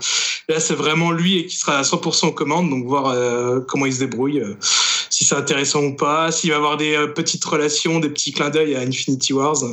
Donc ça, ça me, Bah, ça, me, ça me hype pas mal. Ils sont un peu obligés, non Tu crois pas? Bah, je sais pas. Ce que j'ai compris, c'est que ça se passerait avant Infinity Wars et que le film se terminerait peut-être là-dessus, quoi. Donc on va voir ce que ça donne. en tout cas, je dois avouer, alors euh, j'ai pas vu Ant-Man encore euh, pour le coup, mais j'ai vu donc la bande-annonce de Ant-Man euh, et la guêpe. Euh, et en fait, dans, je sais pas si c'était la bande-annonce ou si c'était un extrait d'une baston, j'ai pas tout à fait compris parce que je l'ai, je l'ai, chopé en direct, on va dire. Et en fait, j'ai trouvé que c'était hallucinant de, de fluidité, de rapidité et d'ingéniosité. La scène que, que j'ai vue en termes de baston, parce qu'effectivement, euh, ça n'arrête pas de changer d'échelle, ils arrêtent pas, bah, c'est pas vraiment de se téléporter, mais presque quoi, tu vois, euh, vu qu'ils sont minuscules, puis ils deviennent grands, puis machin. Enfin, Ah, mais ça, c'est génial. Bah, tu, tu pas vu, hallucinant. Non, non, je l'ai pas vu et en fait, ça m'a Je te rappelé un conseille peu. de le voir, hein, euh, il, est, il est sympa, c'est moins, euh, c'est moins un film de super-héros qu'une euh, qu'une comédie d'aventure quelque part. Bah, Enfin, y a- surtout qu'il est vachement en stand-alone, t'es pas obligé d'avoir vu euh, tous les Avengers. Ça Ouais. c'est cool. Et c'est vrai que là, cette scène m'a vachement séduit. Je me suis dit putain, euh, techniquement c'est une super idée en fait et c'est vachement bien fait. Parce qu'au début je comprenais pas le principe d'un super héros qui pouvait devenir une fourmi ou je sais pas quoi. Je me suis dit c'est complètement con comme pouvoir. Mais en fait euh, quand j'ai vu la, la, la scène là, avec la scène d'action, je me suis dit ah ouais c'est hyper impressionnant et c'est vachement Et- exploité en fait quoi. Rien que dans le premier, voilà, je te spoil pas, hein, parce que c'était déjà dans la bonne annonce du premier, t'as plein de petites idées euh, hyper marrantes euh, pour euh, les scènes d'action. Par exemple, à un moment donné, il, il rapetissime, il est sur une maquette d'une ville, et le méchant lui tire dessus, ça fait comme si c'était des bombes qui explosaient une vraie ville en, en maquette, quoi, Ouais. à son échelle. Ou euh, par exemple, la bataille finale avec le méchant qui, a, qui aussi, c'est sur un, un train miniature, et on a l'impression que c'est un vrai train, enfin, que des choses comme ça. et, Ah, euh, mais c'est vrai que. Et en fait, ouais, ce que j'allais dire, c'est que ça m'a rappelé la scène d'introduction de. Comment ça s'appelait là Le X-Men 2. Tu sais, euh, dans, Dans X-Men le- 2. avec où le il y a- avec Diablo, là. Voilà, avec Diablo Ouais. qui, qui, a- qui arrive dans, Dans la, Maison Blanche, et Ouais. qui. Ah, Immortal, Elle est complètement euh, hallucinante cette scène. C'est la Ouais. seule euh, scène que Brian Singer a jamais réussi à filmer. Non. Probablement pas qu'il l'a filmé d'ailleurs. Et c'est probablement pas lui qui l'a filmé. D'ailleurs, en plus, il y a des grosses rumeurs qui disent que c'est Ah pas lui. Ouais, ouais. Ah bah X-Men 2 était bien. Bah, et cette Ouais, scène-là particulièrement de. Elle était. Il a fait aussi les scènes avec Quicksilver. Enfin, je sais pas si c'est vraiment lui qui les a fait. Non, c'est- pas lui. Dès que c'est bien, c'est le pas même lui. type de scène, t'as vu, c'est marrant. C'est les seules scènes qui réussissent, c'est celle-là, quoi. Mais ouais, mais en même temps, franchement, elle était tellement réussie cette scène. Et là, en fait, j'ai retrouvé un peu cette, euh, cette virtuosité dans la réalisation. euh, Quand j'ai vu l'extrait d'Ant-Man, je me suis dit, ouah, putain. Ah non, mais idée. le, le premier Ant-Man, euh, je te le conseille vivement. Bah ouais, écoute, vous m'avez hypé et du coup j'irai voir euh, Ant-Man et la guêpe euh, le 17 euh, du coup de ce mois-ci euh, quand ça va sortir. Enfin, j'irai peut-être pas ce jour-là parce que déjà il y aura Skyscraper. Allez voir avant. Euh, voilà, qui nous amène à la fin de ce Mhm. premier euh, morceau estival d'Upcast. Avec une breaking news, c'est donc la France-Croatie en finale de Coupe du Monde. C'est c'est ça ta breaking news Bah, On n'a rien à Tout branler. à fait. ici. La Croatie Ici c'est vient, pas vient d'éliminer les Anglais. Ici c'est pas En foot. prolongation, donc c'est une bonne nouvelle J'avais presque oublié qu'il y avait euh, une Coupe du Monde. Mais merci. Tu avais presque oublié qu'il y a une finale de Coupe du Monde Mais- dimanche à 17h, mais Ouais, voilà. on, on regardera pas tous. Ah, Moi je regarderai. hein. Donc on vous rappelle que vous pouvez venir sur upcast.fr pour nous dire un petit coucou, pour nous dire comment vous trouvez le temps de jouer aux jeux vidéo Voilà. et pour éventuellement gagner un code d'un jeu vidéo offert par notre partenaire Elohim euh, qui veut vous faire tomber dans son, dans son piège des jeux euh, voilà, Tactical. euh, tactical. Euh, N'hésitez pas à venir nous faire un petit coucou, ça nous fera plaisir, hein, même si c'est l'été, peut-être que vous trouverez 5 minutes au bord d'une plage tout en nous écoutant et, et en essayant de comprendre comment a été construit ce podcast, ce que nous-mêmes on ne sait pas encore. Donc voilà, n'hésitez pas à il venir était nous pas si différent Bon, il était un peu comme on a un peu improvisé quoi. Ouais. bon, c'est pas mal, ça va, ça fait du bien aussi. Euh, et le prochain ne sera pas préparé non plus, puisqu'on Et là, il y aura vraiment un truc sur la enregistrer, menuiserie. euh, Peut-être pas dans le prochain. hein. Ah, si. Tu crois que c'est le dernier de l'été le prochain? Bah, je Il sais y aura pas, mais il y peut-être aura un la autre en menuiserie. août. Il a dit que c'était à la fin de l'été, Loïc. Ah, pff. Et il faut qu'il la tourne sa vidéo. À la base, on me l'a vendu, on me les a vendus comme ça. Les... C'est pas simple hein, de tourner une vidéo comme ça. Ah mais je crois que Skype a fermé d'ailleurs. Ah Autant Mince. pour... Ouais, Skype vient de planter, donc on va alors. Ah bon Est-ce qu'on coupe et Donc puis on a leur- plus personne, euh Bah, il y a que nous deux. Bon, Ah, voilà. je suis content de vous avoir. Ouais, c'est vrai qu'on était en train de se dire, c'est bizarre parce que Julien vient de faire une blague sur la sur la menuiserie et personne la, la répond. huitième blague sur la menuiserie. Je me suis dit, bon, au bout d'un moment, ça les saoule. personne rit. Personne rit, mais ça c'est Je normal. me suis dit, voilà, au moment, il C'est- faut arrêter de faire des blagues toujours les mêmes. Thanos qui a claqué des doigts. et podcast. Je pense qu'on va reprendre sur cette blague, Dimitri, elle est excellente. Et En plus, je vous ai rappelé juste pour dire au revoir, donc c'est Oui. c'est un peu étrange. On était en train de se dire, euh, bon, bah on leur dit au revoir, et puis vous répondiez pas. donc voilà, on n'a pas encore dit. On n'a pas encore dit, euh, on n'a pas encore dit aussi le morceau de fin que Julien euh, a peut-être choisi. Oui. C'est pas, attends, juste c'est pas Damso. Non. C'est pas du rap. Euh, si, c'est- mais c'est pas Adam. C'est PNL. C'est- Non, c'est pas du. C'est c'est pas l'ammoniaque. Non. Ouais. C'est ça, l'ammoniaque Ah, l'ammoniaque, C'est la nouvelle euh, chanson de PNL. ah, attention, j'ai bien dit chanson, Ah. hein, c'est pas un rap hein, non plus, c'est une vraie chanson d'amour. À l'ammoniaque. bon alors Julien, c'est quoi ce Ah, dernier là. morceau Euh, bah, en fait, tu sais, on est, c'est l'été. Bah oui, j'ai bien vu. Donc, euh, je sais que tu adores les chansons de l'été. De que ça soit West, Ah que bah ça West. soit la lambada. Mais Voilà, ou Ouais. la SketchUp, tu vois, tous les Ah ouais, trucs. euh, voilà, un jour, on a cherché toutes les chansons de l'été Ah dans ouais, une ça, soirée, on les a toutes toute- passées. toute- Non, T'as eu un succès ce soir-là qui était ouf. Voilà. Et donc, j'ai trouvé une chanson de l'été. Euh, mais qui est pas si mal que ça, mais qui est quand même un peu borderline. quand parce même un peu nul. Pas que. C'est Cardi B. Donc, Cardi B, j'en ai, je crois, déjà parlé ici. C'est une, une rappeuse, Rappeuse, ouais. euh, ancienne stripteaseuse. Ah, t'en as parlé, ouais. Ouais, J'en ai parlé. Et qui a fait un morceau qui s'appelle I Like It, qui est un morceau qui cartonne euh, aux États-Unis. Euh, on entend quand même parler en France. Et qui a donc samplé ce célèbre morceau I Like It Like That, là, qui est un truc Ah, euh, ça. hyper facile. Ah oui, oui. Et il y a deux, et dedans, alors moi je la trouve borderline parce que, alors son passage rappé est très bien, mais tout le passage rappé un peu latino, euh, c'est tout le cliché des. Ah, il y a un passage oui, y a deux passages rappés latino. Et donc elle fait quoi la, la SketchUp un peu aussi ou, non, moi, c'est vraiment eux qui sont assez ridicules. Elle reste vraiment à faire Oh du là Cardi B. Ça a l'air bien. hein. Ouais, Elohim, il a l'air d'être content déjà que t'aies choisi ça. Et le morceau est quand même hyper efficace si tu l'entends. Je pense que si il cartonne, mais il cartonne aux États-Unis notamment, et c'est un peu parce que euh, voilà, l'autre fois je regardais le truc de- du mec de No Fun de Mehdi là, et il mettait c'est quoi pour vous le morceau de l'été, et tout le monde mettait que c'était I Like It, et lui aussi disait que c'était I Like It, tout ça. Et c'est vrai que c'est un peu le truc Donc hyper toi, dans évident. ton originalité de ouf, tu choisis le même non, morceau parce que je trouvais déjà que c'était I Like It. Parce que j'avais déjà parlé de l'album de Cardi B à l'époque Ouais, et c'était ouais, un ouais. peu le morceau. Et le sample est hyper facile, n'importe qui euh, peut le faire. Euh, le truc avec les latinos, c'est tout pourri, c'est même dégueulasse. Mais le morceau fonctionne bien. Putain, Et c'est un pas. bon morceau Je de l'été. Pas Mais si voilà, je vais le valider TF1, même. ils auraient pu mettre des billes là-dedans. Ah putain. Et, leur- quand voilà. tu dis ça, Ah, tu viens moi, de je le m'achever. valide. Et, euh, il est pas si mal que ça, toute la partie rapide. Est-ce qu'il y a une Et partie danse qu'on peut apprendre facilement? Parce qu'il faut qu'il y ait ça en boîte, tu vois, pour que un ça marche. petit peu, un petit peu, au dé- on la voit un peu dans des rues, je sais pas où c'est, c'est à c'est Cuba ou je sais pas où, euh, je sais pas où c'est, ou euh, à. Miami, je sais pas où elle a Ou tourné elle bouge son boule, quoi. Euh, voilà, ouais, C'est bouge une son ancienne boule. stripteaseuse, donc je valide. Ouais, c'est ça. c'est ça. Et là, non, mais l'album de Cardi B est très bien. C'est pas le meilleur morceau de l'album, évidemment. Il y en a des bien meilleurs. Mais celui-là, Bien je trouve que sûr. c'est un bon morceau de l'été. J'essaierai de trouver les morceaux de l'été. Quitte à repousser, à prendre du, euh, je sais pas, du Maître Gims, euh, ouais, prendre des trucs comme ça. Je sais que l'avenir est dark comme ton boule pucelle. Voilà ce qu'on lui dit à Cardi B. Hein, merci. J'ai cru que t'allais dire à Maître Gims. C'était qui déjà? C'est PNL. PNL. Que la mif. Ah, maintenant que j'ai ces citations, je vais les ressortir tout Ah, le temps. je vais me le Ah, je réécouter vais- un je petit vais me PNL en partant là, Ah ouais, dans la rue. Là. Ah, l'ammoniaque. À la monnaie. Ah, l'ammoniaque. Bon, on va conclure ce morceau, euh, premier morceau, euh, premier upcast de l'été, dans la détente et la décontraction. Merci Dimitri, merci Elohim de- d'être revenu dire au revoir aux auditeurs. Je sais pas s'ils sont repartis ou s'ils sont encore avec nous. Non, non, on est là. Ah, bah, ça suffit maintenant. Vous osez plus passer après Cardi B. Euh, et puis, bah, on vous retrouve tous sur upcast.fr et puis on vous dit euh, à la prochaine pour l'enregistrement du numéro 2 de l'été d'Upcast. Salut à tous. Salut à tous. Ciao.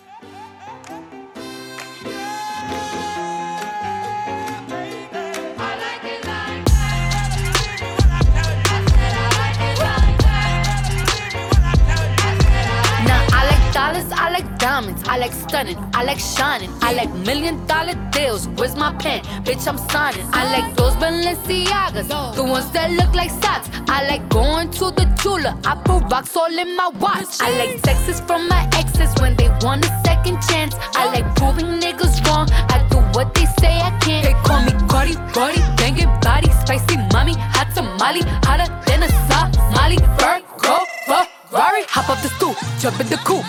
Big dip on top of the roof, flexing on bitches as hard as I can. Eating halal, driving a lamb. So that bitch, I'm sorry though. Got my coins like Mario. Yeah, they call me Cardi B. I run this shit like cardio. Diamond district in the chain.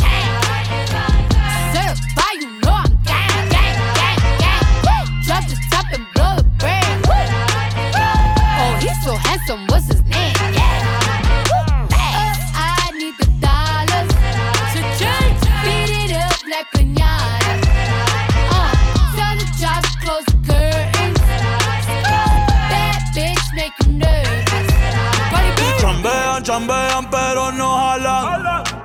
Tú compras todas las Jordan, a mí me las regalan. I spend in the club, what you have in the bank. This is the new religion bank, el latino gang.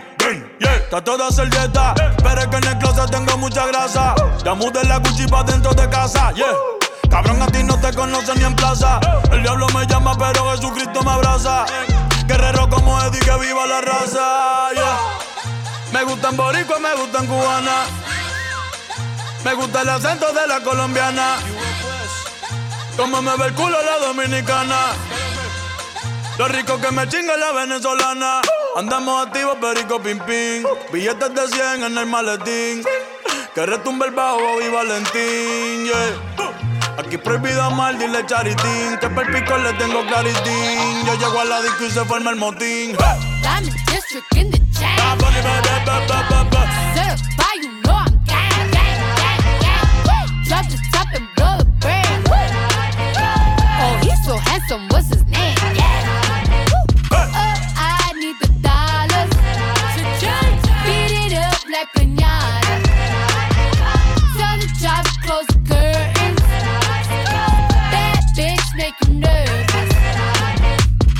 Celia Cruz tengo el azúcar. Tú que va medio y se fue de pecho como Ginny Luca. Te vamos a tumbar la peluca y arranca pa'l carajo, cabrón, que a ti no te va a pasar la boca. Mi y Valenciaga me reciben en la entrada. Pa, pa, pa, para, sí, like I'm Lady Gaga. Y no te me hagas, eh, que en cover de vivo tú has visto mi cara. Eh, no salgo de tu mente, donde quiera que viajes, escuchado mi gente. Eh, ya no soy high, soy como el testa rosa. Soy el que se la vive y también el que la goza. Goza, goza, es la cosa, mami es la cosa. El que mira sufre y el que toca goza. goza, goza. I said I like it like that. I said I like it like that. I said I like it like that. I said I like it like that. Diamond District in the chain. Certified, you know I'm gang. Drop the top and blow the brand. Oh, he's so handsome, what's his name?